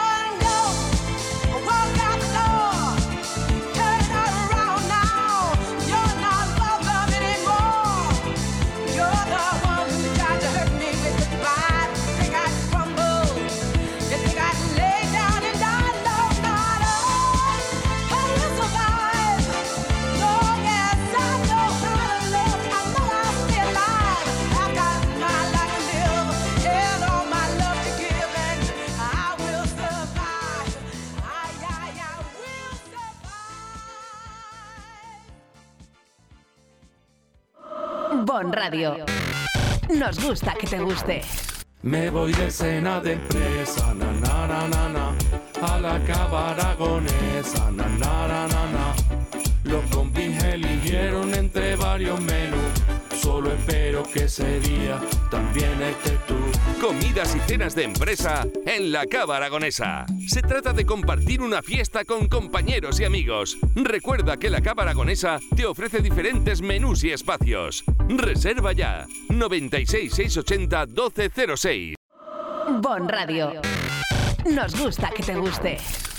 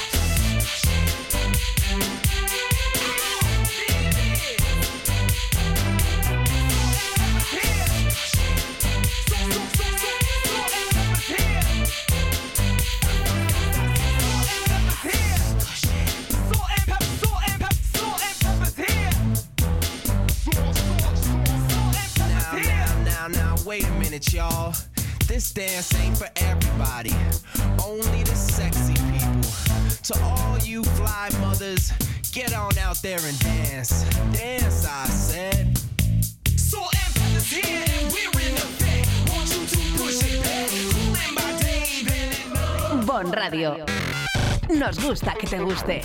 Aire Fresco, programa patrocinado por Hotel Meliá Benidorm, Fomento de Construcciones y Contratas, Exterior Plus y Actúa, Servicios y Medio Ambiente. Bueno, ahora vamos a echar un ratito de charla con don José Ramón González de Zárate y Unamuno, que es, yo digo que es el superconcejal de Benidorm, pues se lo sabe casi todo, y Tamás también ahora también es diputado autonómico. Don José Ramón González Zárate, buenos días. Buenos días a ti y a todos los que nos escuchan. ¿Qué tal va el puente? Pues bien, trabajando y la verdad que es una muy buena semana para trabajar porque hay un montón de cositas que hay que hacer antes de Navidad, de finalización de año. Hoy hemos- acabamos de ahora mismo de acabar una junta de gobierno que dentro de nada tendrá usted y todos los medios de comunicación una nota de prensa desde alcaldía. Sin, vale, que es, eh, además lo digo ya, que es el tema de los bonos, ¿vale? y creo que es una muy buena noticia para todos los ciudadanos de Benidorm. Por eso hay que trabajar en este puente para que lleguemos a los tiempos perfectos para que para Navidad tengamos esos bonos en pre- preparados. Conozco pocas personas que le preguntes qué tal va el puente y te diga, bien, trabajando. Pues no, pero es la realidad. Usted me ha visto esta mañana por la Higuera Sí, claro. que subía, subía a Dinapsis a hablar con la empresa concesionaria de unos temas de tema del agua. De ahí he estado en Benidorm, que tenía una reunión también de un tema importante que, que, que tiene que ver con el consorcio de la basura Ahí voy. Campello, pero lo, lo he trabajado en lo he trabajado en Benidorm y hoy, por ejemplo, en la Junta de Gobierno, lo que le he dicho que hoy el día yo creo que va a salir muy fructífero de lo que yo he hecho, pero sobre todo de lo que ha hecho este equipo de gobierno eh, por el bien de los ciudadanos de Benidorm y por el bien de la ciudad. Pues una pregunta a raíz de lo de la basura es que cómo va el tema, en qué punto se encuentra exactamente el concurso para la renovación del contrato de la basura, que hay que sacar a concurso, en qué punto se encuentra, en qué momento. Bueno, por los datos que yo tengo, que no soy ya el concejal que lleva limpieza Ya, ya de pero sí que me gusta cuando es un tema que lo lleva muchos años y he estado peleando mucho, pues saber y tener información, eh, prácticamente está preparado para que salga la licitación. ¿Vale? Eh, yo creo que quedan flecos que no tienen absolutamente ninguna importancia, sino que ya son flecos para que salga licitación, salga exposición al público y que se pongan las empresas a presentarse y para cumplir la ley. Eh, yo lo digo bien claro, que esto no es porque quiere este equipo de gobierno y quiere subir en dinero el recibo, ni, ni mucho menos. Eso es por una razón muy clara en la ley de residuos nacional, que la, la hizo Pedro Sánchez y su equipo de gobierno, como la ley de residuos regional, que la hizo el señor Chico Puig, que, que hay que y que tenemos que un, un- un punto que es en el año 25, que tenemos que hacer muchísimas cosas, que eso al final la sostenibilidad cuesta dinero a los ciudadanos directamente y que Benidorm siempre es una ciudad cumplidora. Y como ciudad cumplidora lo tenemos que hacer. Y voy a poner un ejemplo. Bajas emisiones, que la gente empieza a oír lo que es bajas emisiones y, hay gente que no está cumpliendo. Benidorm está cumpliendo con el tema de bajas emisiones, tenemos el tema del casco antiguo, la playa Levante y vamos a la playa de Poniente. En estos momentos, lo oía el otro día por un medio de comunicación, cinco municipios de la provincia de Alicante, que son los de más de 50.000 habitantes, incumplen la ley. Y el defensor del pueblo y el síndic de Contes ya les va a meter un paquete. Entre ellos no puede ser venidor. Si nosotros incumplimos y no lo pasamos a traer un, un pliego de condiciones para recoger en separado, tener la orgánica, tener el papel, tener el envase, tener el vidrio, tener el tema de los enseres totalmente aparte, ir de puerta en puerta para recoger a todos y cada uno de los negocios, en el 25 nos pueden tirar de la oreja al ayuntamiento, que significa tirar de la oreja a los ciudadanos, porque si nos ponen, eh, nos denuncian, nos ponen un impuesto como ha puesto el señor Pedro Sánchez con más de un millón de euros que nos ha llegado al ayuntamiento, es porque todavía nos separamos. Ya, ya, ya. Entonces, para no tener ese impuesto, para no tener que llevar cosas al vertedero, tenemos que hacer las cosas bien. Y eso al final, por mucho que sea el ayuntamiento por no hacer las cosas bien, al final es a todos y cada uno de los ciudadanos de Benidorm y de cualquier otro municipio. Pero me ha dejado usted el balón votando. Porque, porque todo eso está muy bien, pero sin embargo está habiendo manifestaciones y recogida de firmas para quejarse por la subida del recibo de la basura y del IBI. Mira, hoy usted me lo ha dejado a mí también votando. Hoy sale la estadística de ingresos 2023 de, a nivel europeo, la OCDE, ¿vale? España es el quinto país desarrollado donde más aumenta la presión fiscal en Sí, los sí, lo- últimos lo- cinco lo años. visto, lo he visto, sí. Especialmente los cuatro últimos años. Gobiernos del señor del progresismo, del PSOE con sus socios, han aumentado el IRPF donde más en toda Europa. El problema que esto, los, yo respeto a todo el mundo que se quiera manifestar, pero eh, les digo bien claro, el problema que está ocasionando el señor de Pedro Sánchez, que le mete al IRPF, le mete a la cesta de la compra, le mete a la energía, le mete a la gasolina, como es un plus, es decir, está ahí en el mogollón, no le echan responsabilidad a nadie. Y es lo que hace que nos suba todo. Y lo digo así de claro. Mira, hay ejemplos muy claros. En el año 2015, el Ayuntamiento de Benidorm pagaba 4 millones de euros de energía eléctrica. En el año 2021, el Ayuntamiento de Benidorm bajó a 1.200.000, porque hicimos las cosas bien y hacemos las cosas bien, porque hemos invertido esas obras que dice el Partido Socialista que no valen para nada, hemos invertido también de que lo hemos bajado. Pero del 21 al 23 el año pasado y este año nos va a subir a otros 4 millones. Menos mal que hemos hecho inversiones porque si no serían 10 y 12 millones. Nos está destrozando el señor Pedro Sánchez a gastos que al final los ayuntamientos los tenemos que echar encima de los pobres ciudadanos porque no podemos asumir ese gasto. Otro ejemplo, la basura, como bien están diciendo, va a haber manifestaciones, sí. Eh, el pasado pleno eh, hicimos una modificación presupuestaria de un millón de euros que nos pasó, nos pasó el concesionario del consorcio, porque lo ha pasado el Estado del señor Pedro Sánchez de un millón de euros de la basura. Pero es que encima el Partido Socialista ha gobernado el consorcio, que ahora mismo lo presido yo, y de 56 euros la tonelada lo subió a 81. Y le puedo decir yo que ha dejado un agujero enorme, por eso no aprobaron el presupuesto del año pasado y que yo ahora estoy haciendo eh, malabares para intentarnos subir mucho más el recibo. Que hagan manifestaciones eh, los ciudadanos, yo los respeto a todos y cada uno de los ciudadanos, pero solamente les digo una cosa a los ciudadanos, que no se dejen utilizar por un partido socialista, por un progresismo como es el compromiso, que han hecho subidas por todos los lados y que hacen insostenible a los ayuntamientos y a las ciudades, lo que ocasiona que hace insostenible a los ciudadanos. Y le voy a decir una cosa, Benidorm es un municipio grande, ¿vale? Y puede medio aguantar como llevamos aguantando el 22 y el 23 y hasta el 24 no les va a llegar a nadie ni la subida del IBI ni la subida de la tasa, pero que no se preocupen que va a haber modificaciones. Pero los municipios pequeñitos están ahogados, es doble. Lo estoy viendo en el consorcio de la basura con 52 municipios. Eso va a llegar a todos los ciudadanos. Eh, que no se dejen engañar por el Partido Socialista y por Compromís, que lo único que hacen es eh, ir a las manifestaciones, utilizarlas políticamente y son ellos los que nos han hecho un desastre de imposición y lo dice bien claro la, la OCDE. Es decir, en los últimos cuatro años la subida de impuestos del gobierno del señor Sánchez ha sido tremenda a nivel nacional. Está usted hablando de que hay que pagar, hay que pagar, lógicamente todo ese dinero hay que sacarlo de algún sitio y hay que mm, reflejarlo en los presupuestos municipales. Además, esta mañana me ha llamado un señor y me ha dicho, un, bueno, un, un concejal, oye, ya que vas a hablar con José Ramón, pregúntale que cómo va el tema de los presupuestos, que cómo va el borrador, que no hemos recibido el borrador de los presupuestos. ¿Qué tiene que recibir el Partido Socialista al borrador? No, yo no he dicho que sea el Partido Eh, Socialista. No, no, no, pero eso, bueno, o, o el Partido Socialista o vos, eh, me da igual, que son los únicos que están representados en, en el, en el municipio. Nosotros estamos trabajando y estamos trabajando muy rápido para tenerlo durante este año, pero que no tengan ninguna prisa. ¿Ha pasado algo porque el año pasado el Ayuntamiento de Benidorm no aprobara los presupuestos? ¿Ha habido algún parón de ciudad? ¿Es que la ciudad no se ve mucho mejor? ¿Es que ha habido algún servicio básico en educación, en el tema social, en el tema sanitario, en el tema deportivo, en cualquier tema que algún ciudadano haya dicho que no hay ese servicio? ¿Es que algún ciudadano de Benidorm que haya necesitado una ayuda social ha habido algún problema por no aprobar el presupuesto? Eh, es que eh, quien no sabe, como puede ser seguramente el concejal este que usted dice, eh, eh, ninguno. No, no, es que como puede ser el concejal, eh, eh, ¿por qué no nos pasan el presupuesto? ¿Por qué no nos pasan el presupuesto? ¿Ha habido algún servicio básico que ha faltado en la ciudad de Benidorm? Hombre, supongo que no, supongo que no. No, no, que no, no ha faltado ninguno. Bueno, bueno. Mira, yo, yo me quedo con que el IRPF en España es progresiva, por lo que con la inflación se genera progresividad.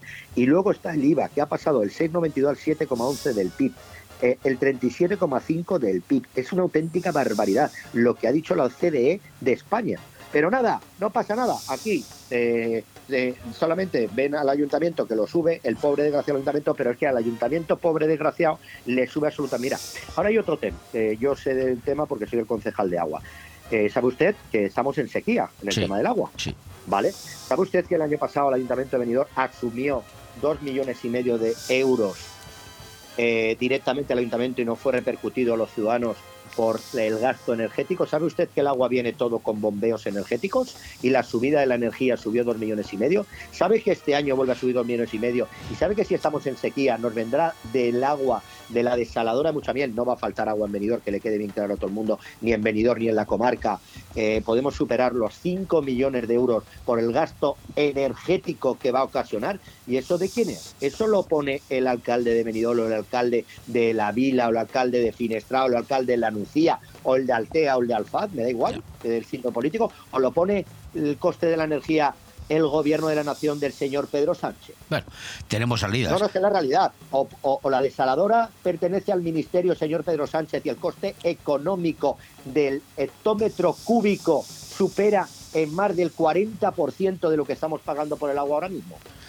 Bueno, ¿Eso menos mal, menos que tenemos desaladora, pues yo me acuerdo cuando en Benidorm hace muchos años se traía el agua potable en barcos, ¿eh? En barcos. No, no, se, no se preocupe, lo he dicho antes, ningún ciudadano que no va a faltar el agua, pero sí que nos va a ocasionar un desastre económico, Claro. ya que el coste de la desaladora y el coste de la energía para traerlo a nuestros municipios eh, depende del señor Pedro Sánchez y lo único que hace es subir, subir y subir la energía y subir y subir y subir el coste de la desaladora. Señor González Zarate, como responsable máximo del consorcio Mare, un cargo que hace poquito que ha tomado posesión, ¿qué novedades eh, tiene margen de mejora en el consorcio para que todos que- que quedemos contentos? Sí, pero con tiempo. Eh, usted lo ha dicho, hace poquito. Exactamente mañana, no, mañana sí viernes haré tres semanas. En tres semanas poquito puedo hacer. Lo que me he encontrado, y se lo digo para que quede la gente claro, en 56 euros estaba en el año 21 eh, la tonelada.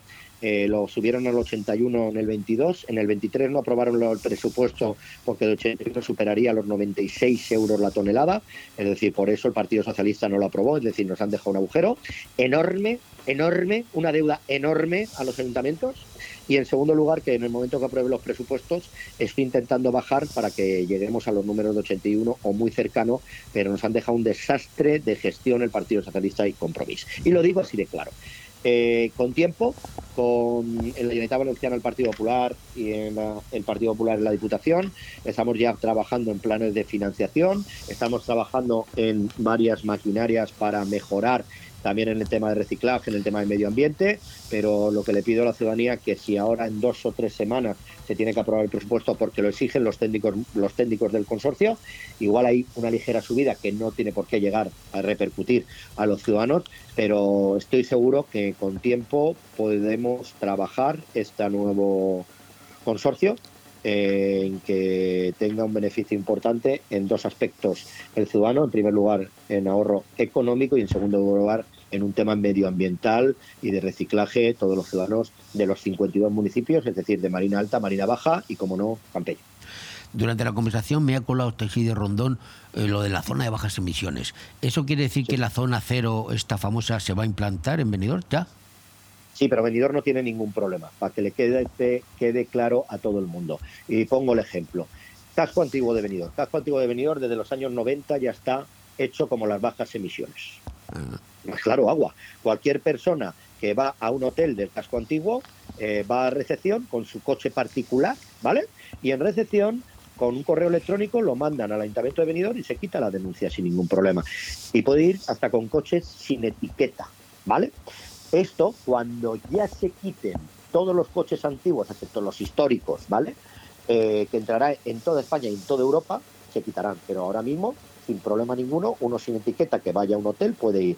Un repartidor que vaya sin etiqueta a un hotel puede ir, pero simplemente notificándolo el Entonces se hace en el casco antiguo, se hace en la playa Levante. ¿Usted se acuerda? Que usted tiene unos añitos ya, y por Sí. eso lo digo, y discúlpeme, de que en la playa de Levante había dos líneas de aparcamiento y había coches que iban. Claro, me acuerdo. Y ahora no va ninguno. No. Eso significa bajas emisiones. Ahora vamos a ponerlo en la zona de Poniente, que ya está casi puesto, ya está casi puesto, ya entran muy residual los coches, pero van a entrar sin ningún tipo de problemas. Entonces Benidorm está haciendo las cosas bien, lo que otros municipios no. Lo único que pido es que, y pasa lo mismo, voy a poner el ejemplo, el patinete, ¿vale? El patinete en Benidorm van, eh, obligamos por ordenanza que vaya con casco, con chaleco, con luz y con seguro, pero no se obliga en Alfaz. Significa que el que venga de Alfaz viene sin casco y ahí un- una ordenanza dice una cosa y otra dice otra, ¿me entiendes? ¿Y qué se hace? puede justificar en eso. Lo que hay que hacer es trabajar, como hemos hecho con el PERTE que nos hemos presentado de digitalización en el tema del agua, que nos hemos juntado seis ayuntamientos, ¿vale? Hay que juntarse porque no solamente se puede acabar la territorialidad en un municipio, sino hacerlo de toda la comarca. Y otro ejemplo es el transporte público, que desde que entra el, ha entrado el Partido Popular en Valencia, hemos hecho un transporte público con un contrato de emergencia para todos los municipios de la comarca. Y eso es lo que hay que hacer, no hay que trabajar solamente en el municipio donde eres. Bueno, pues como siempre ha sido un placer hablar con don José Ramón González Zárate. Esto último que me ha dicho me viene bien, ¿eh? porque el transporte de la comarca es una de las asignaturas pendientes que tenemos. A ver si desde el Parlamento Autonómico, de la Consellería, se hace algo. ¿eh? Porque Pues nosotros lo hemos hecho, nosotros todos los municipios, eh, desde la Generalitat Valenciana, que hemos creado nuevas líneas en muchos municipios y nuevas frecuencias en muchos municipios, y hay municipios que no nos han dicho nada. Si no lo han dicho, no pueden hacerlo, pero otros municipios lo han hecho, y hay municipios como La Nucía, como Polo, como Finestrat, que tienen nuevas frecuencias. Bueno, y Benidorm, que tiene frecuencias y mucho mejor, para, sobre todo para los trabajadores. Pues para acabar, se nota que Benidorm está a tope ya eh, con el puente. ¿eh? Hoy me ha costado trabajo aparcar ahí arriba donde aparco yo, encima de la Plaza Toros. ¿eh? Hoy estaba Claro, a tope, pero a tope. Eso es buena señal. Benidorm eh, ya no solamente es eh, la temporada de verano, sino que prácticamente eh, todo el año entero estamos prácticamente con unos llenos y con una ocupación muy importante. Y solamente un dato. prácticamente en Benidorm no se han cerrado absolutamente ningún hotel. ¿No? Eh, anteriormente se cerraban muchos hoteles, ahora mismo no se cierran porque no es necesario cerrarlo porque hay ocupaciones muy importantes, igual ocupaciones no de toda la semana, pero sí de cuatro y cinco días sin problema ninguno. Más vale que no estén cerrados, porque no viene, la Pedro Jorge Sánchez y te mete migrantes ahí, ¿eh? que ya lo ha No. hecho.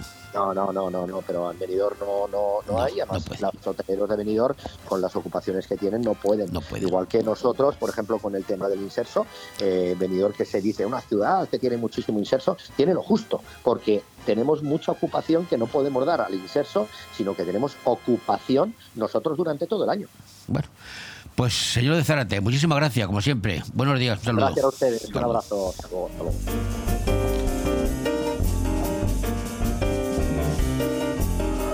Radio. Nos gusta que te guste.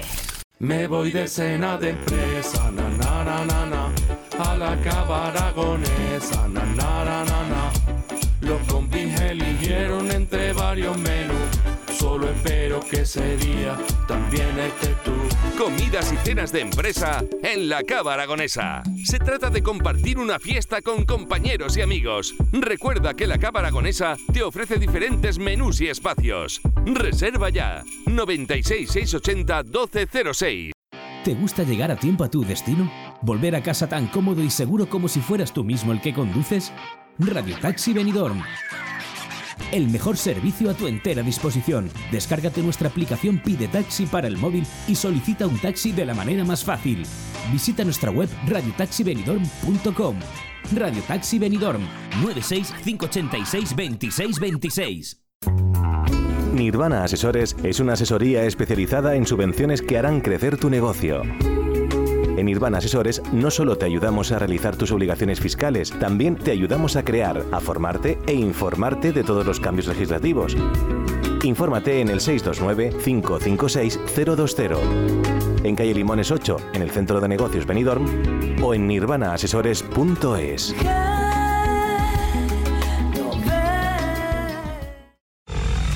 Con Europa, Benidorm sigue avanzando hacia la sostenibilidad integral. Estamos transformando Benidorm. Ya somos una ciudad más accesible, más verde y más cómoda.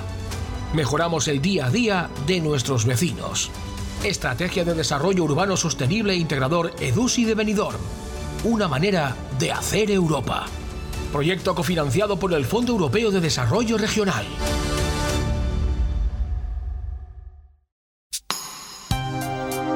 Es hora de renovar tu cocina o mejor renovar los electrodomésticos de tu cocina. Ven a Milar Fotocine Granada y equípala con las mejores marcas en electrodomésticos. Hará tu vida más fácil y además ahorras tiempo y mucho dinero. 50 años dando calidad, precio y servicio. Estamos en Avenida Los Almendros 20 y en calle Garita número 12 de Benidorm, con una hora de parking gratis. Los electrodomésticos de mi cocina, sí, en Milar Fotocine Granada. ¡Me encanta Juguetilandia! Llévate los juguetes de la tele a precios increíbles y alucina con nuestras ofertas. Estas navidades disfruta de nuestra zona outlet dentro de la nueva tienda Juguetilandia Finestrat, con más de 2.000 metros cuadrados. Has escuchado bien, zona outlet con descuentos directos de hasta el 80% y precios de fábrica. Te esperamos en la nueva tienda de Juguetilandia Finestrat, en calle Rafael Alberti, antiguo Bricorama. Y también estamos en juguetilandia.com. Juguetilandia, el lugar donde hay más juguetes. ¿Te mueve la pasión por el baile? ¿Sabes que hay algo dentro de ti que hace mover tus pies con la música? En Estudio de Danza Paqui Mora podemos ayudarte. Baile clásico, flamenco, sevillanas, pilates, contemporáneo, mantenimiento, baile en línea y baile español. Elige tu manera de expresarte en Estudio de Danza Paqui Mora. Llama y reserva ya tu plaza al 658-383561. Estamos en calle Santa Cristina, número 2 de Benidorm. Estudio de Danza Paqui Mora. 3, 2, 1, empezamos. Llega el mercado navideño a Finestrat. Del 15 al 17 de diciembre en el casco histórico tendremos la visita de Papá Noel, personajes de Disney, talleres infantiles, animación, música en directo, más de 40 puestos de artesanía navideña y gastronomía y la gran nevada inaugural. Habrá bus desde la cala comparada en urbanizaciones y bus lanzadera desde el parking de la zona deportiva. Del 15 al 17 de diciembre, mercado navideño en Finestrat. Porque en Finestrat lo tienes todo. ¡Ho, ho, ho! Llegan días muy señalados y en Abona B no solo somos especialistas en lo mejor para tu huerta y jardín, también somos especialistas en desearte unas felices fiestas. Desde Abona B queremos desear unas felices fiestas a todos nuestros clientes y futuros clientes. ¡Felices fiestas!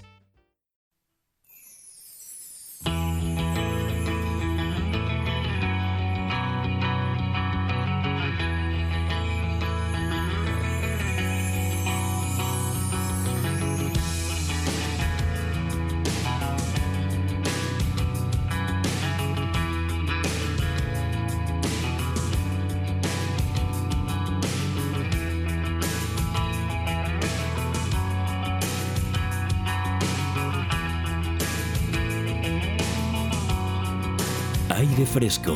Programa patrocinado por Hotel Meliá Benidorm, Fomento de Construcciones y Contratas, Exterior Plus y Actúa, Servicios y Medio Ambiente.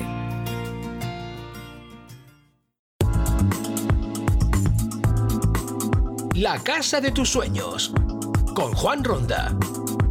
Patrocinado por Inmobiliaria Rojiza. Don Juan Ronda, buenas tardes. Buenas tardes, ¿cómo estamos? ¿Cómo está el día hoy? Pues el día soleado, soleado y buena temperatura. Pero está, está por Callosa.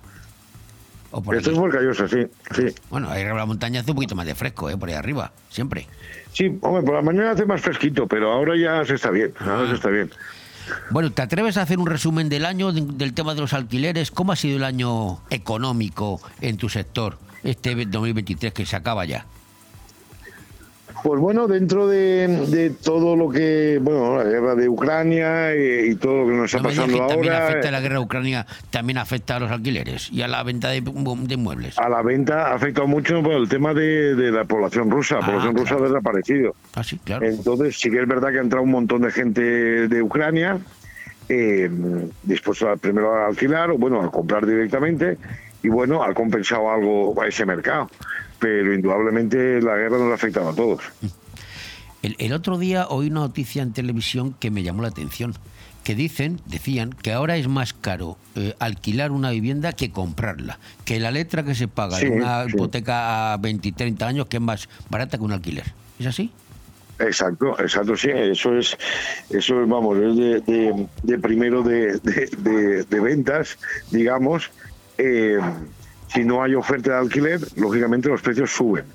El gobierno que tenemos, y ya entramos en, en- política, el gobierno que tenemos, eh, con las normas y las leyes que está, que está haciendo, en las que solo tienen derecho los inquilinos, los propietarios, al propietario le dicen a qué precio tienes que alquilar y a quién tienes que alquilar, pero en el momento el inquilino no paga, el problema es del propietario, el gobierno eh, eh, te da la espalda, entonces hay un montón de pisos cerrados que, eh, que la gente no quiere alquilar por miedo.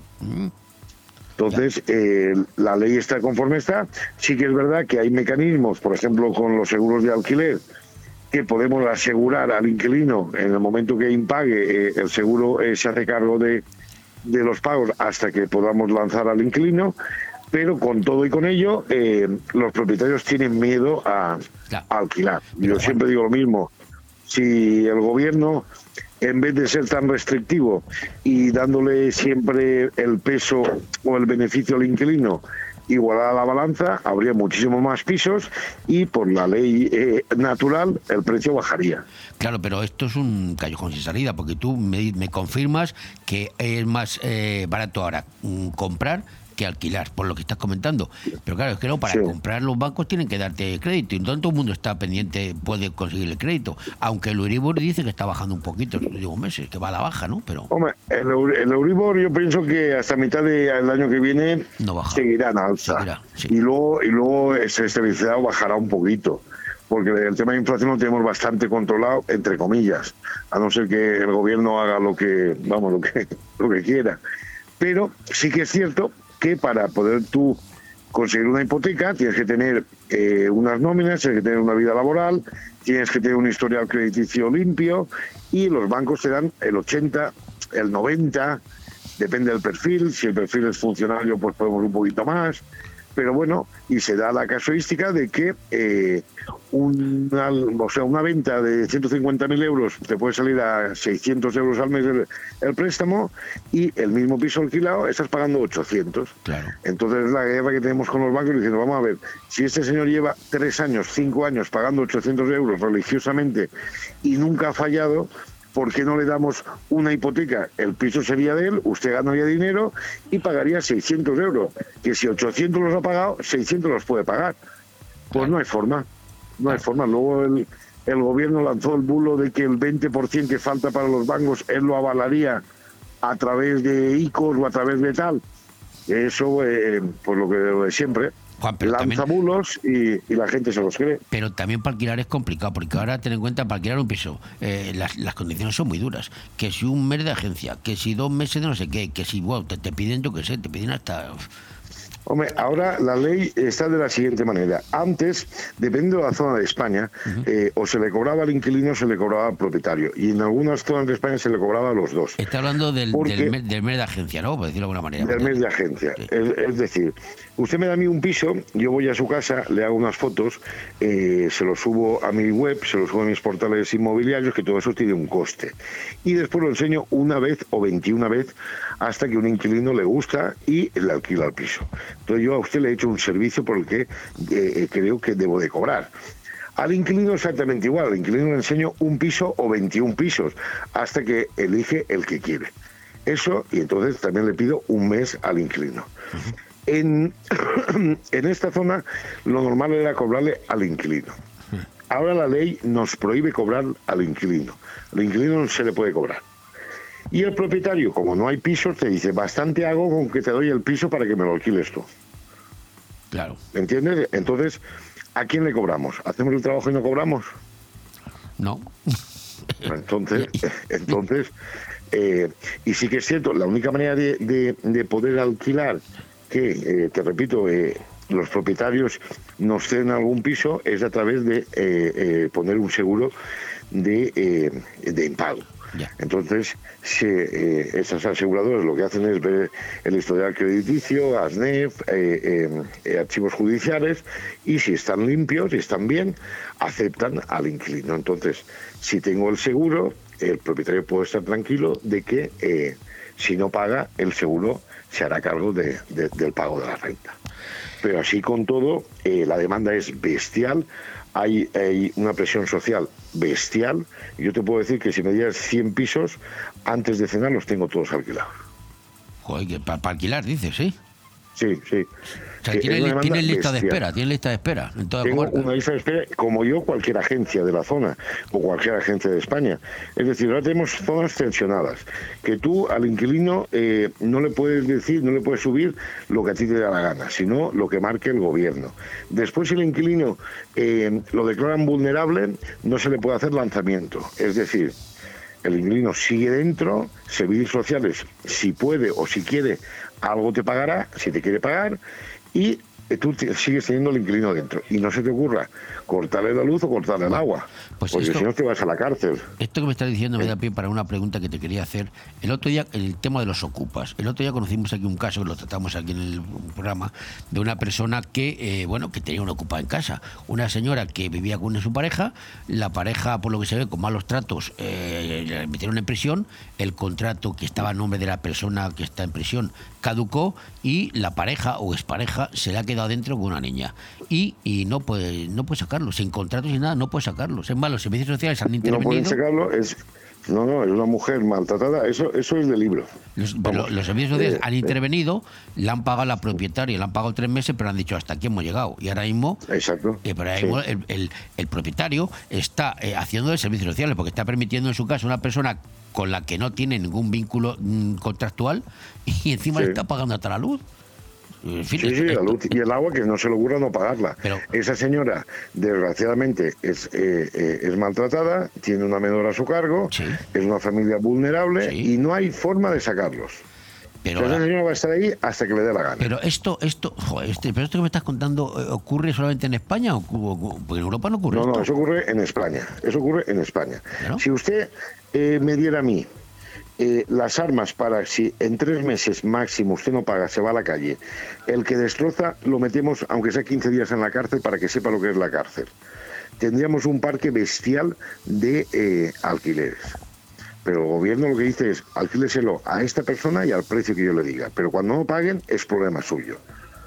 Y la solución que está dando el gobierno, o que están barajando ahora los iluminantes que tenemos, es subir, penalizar al propietario que tiene el piso cerrado, penalizarlo con subidas de IBI para que eh, intentar que ponga el piso en el mercado.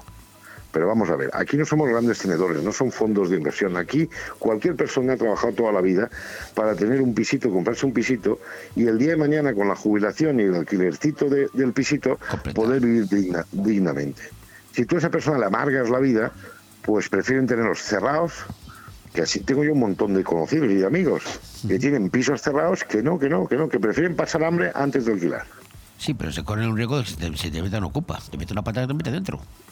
Sí. Y, y luego, ¿cómo lo sacas? Sí. Es que esto es increíble. Yo, yo cada vez que hablo de este tema es que se me, se me, me, me va de los nervios, porque a mí, Sí, me, han no, llegado, no, no a, es- a mí me han llegado a preguntar en Europa eh, eh, que si esto que han oído de España es cierto.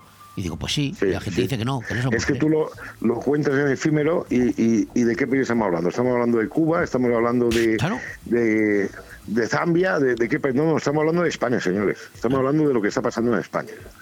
Pe- Pero sí lo tenemos. No, hombre, yo entiendo, yo entiendo que el caso que hemos hablado antes de la señora está ocupa con uno menor a su cargo, que encima estará cobrando de servicios sociales una ayuda, o no sé si trabaja o no trabaja, que Sí. tampoco se sabe. Yo entiendo que hay que atenderlas, que los, pero los servicios sociales están para eso, pero no, pero no, es que los servicios sociales se han convertido los propietarios en servicios sociales a la vez, obligados. Sí, esa- exactamente. Y yo, y yo, como propietario de mi piso, que he estado toda la vida ahorrando para tenerlo, no tengo por qué ayudar.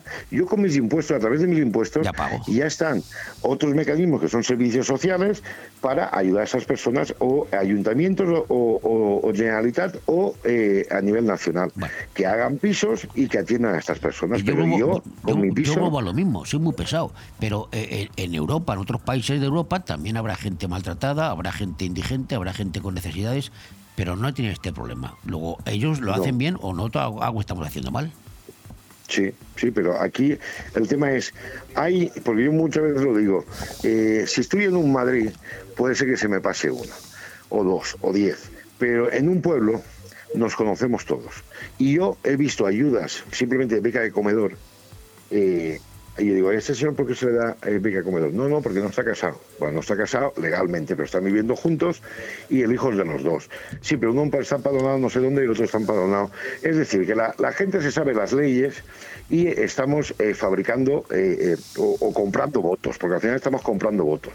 Entonces, se están enseñando ingentes cantidades de dinero a gente que realmente no lo necesita. Y la gente que realmente lo necesita, estamos arrinconándola y pasando de ella. Porque a mí esa señora, que no conozco el caso, pero si es una señora maltratada con una hija y que no tiene trabajo, por supuesto que hay que ayudarla. Claro, claro. Pero no a costa de un señor que tiene un pisito que necesita esa renta para poder vivir dignamente. Difícil, difícil solución. Lo veo complicado esto, pero bueno, pero no sé, alguien habrá, alguien tendrá que solucionarlo.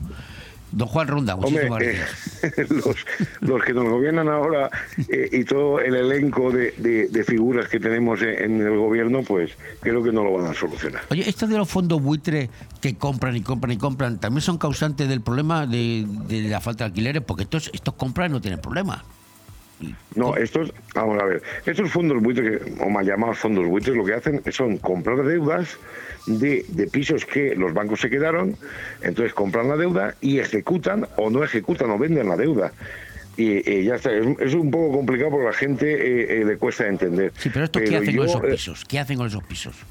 esos pisos o bien venden la deuda a un tercero que se encarga de ejecutar eh, eh, la subasta y se adjudica el piso, o bien eh, llega al final del proceso de subasta y en vez de eh, darse, o sea, quedárselo ellos, eh, le ceden la propiedad a una tercera persona. Es decir, tú un piso de 200.000 euros con una carga hipotecaria de 150.000, pues te quieres poder quedar ese piso con 70 o 80.000 euros. Tienes que pasar todo el proceso de eh, forzar la subasta y adjudicártelo, que eso puede tardar un año o año y medio, pero al final, si puedes aguantar, pues tienes propiedades a, a mu- vamos, a, a mínimo al 50% de, sí, del precio.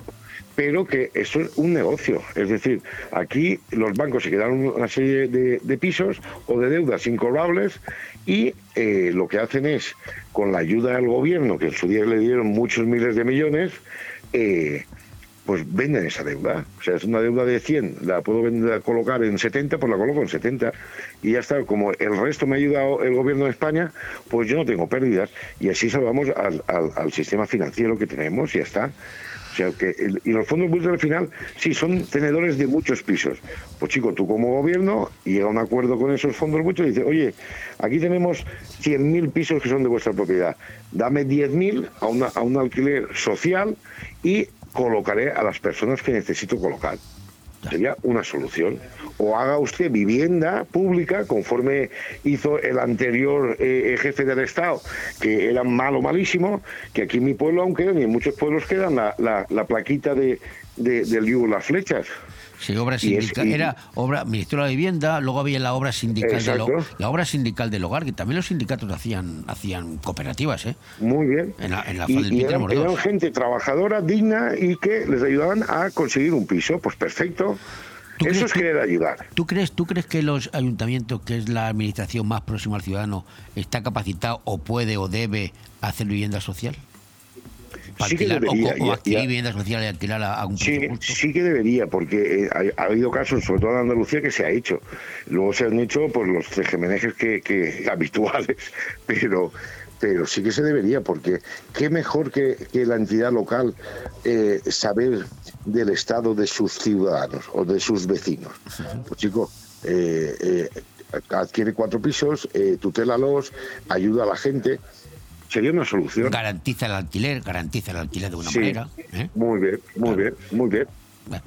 Sí, aquí el problema no, aquí no habría ningún problema. Es decir, si usted como está me dice a quién alquilo y a qué precio alquilo, cuando no me pague, haga usted de garante. Algo y así. usted me paga a mí. Claro, exactamente. Porque usted me ha dicho a quién te lo debe meter y a qué precio debo de meterlo. Pero no, el gobierno se pone de lado cuando hay problemas.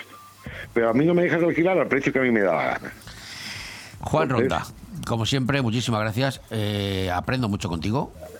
Pero, pero bueno, pero me deja preocupado, porque veo, no veo salidas, no veo salidas al tema. No, no, Ay, eh, a, a corto plazo es complicado. Ya hay mucha gente complicado. rezando que está en alquiler, rezando porque, pues, aguantando lo que sea, porque como yo conozco un caso en la comarca que, que le echan de un piso porque sí, porque es necesario, porque la- el propietario lo necesita para un familiar, prim- primer grado, está legalizado, perfectamente documentado, Sí, pero es sí, que no, correcto, encuentra, no encuentra piso y también está con una, una, Sí, una sí, tiene, niña tiene que estar de- desesperado porque sí, sí. ¿No encuentra? Sí, sí. Ah, No, no hay, no hay, no hay. Yo, yo todos los días tengo cuatro o cinco demandas de alquileres. Y ya te digo, me dieras 100 pisos, los alquilaba todos en un día. Pero es que no hay, no hay.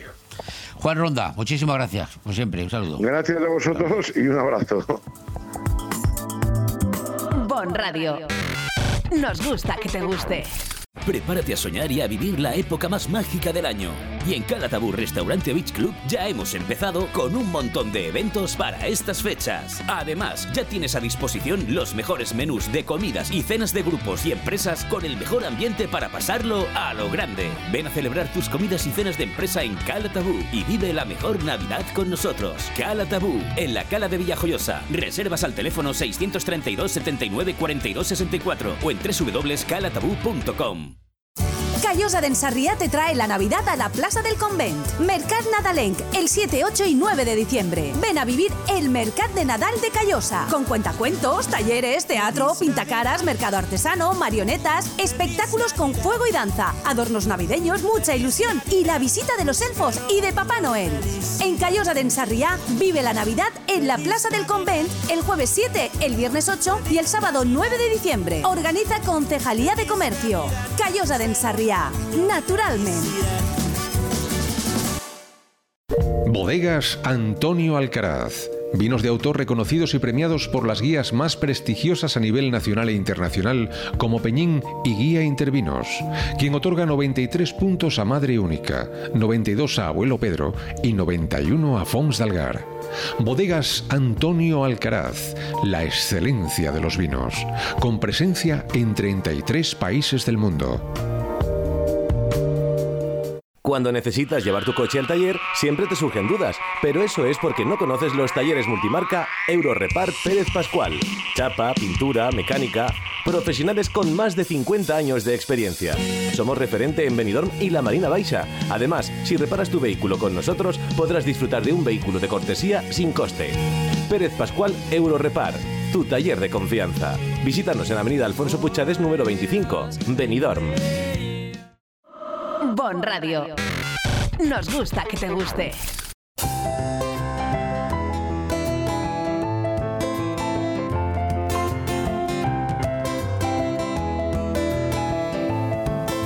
Bueno, pues me voy. Me voy, pero el lunes vuelvo, ¿eh? Que mañana es fiesta, ¿eh? Y el lunes vuelvo. Ofídense hasta el lunes.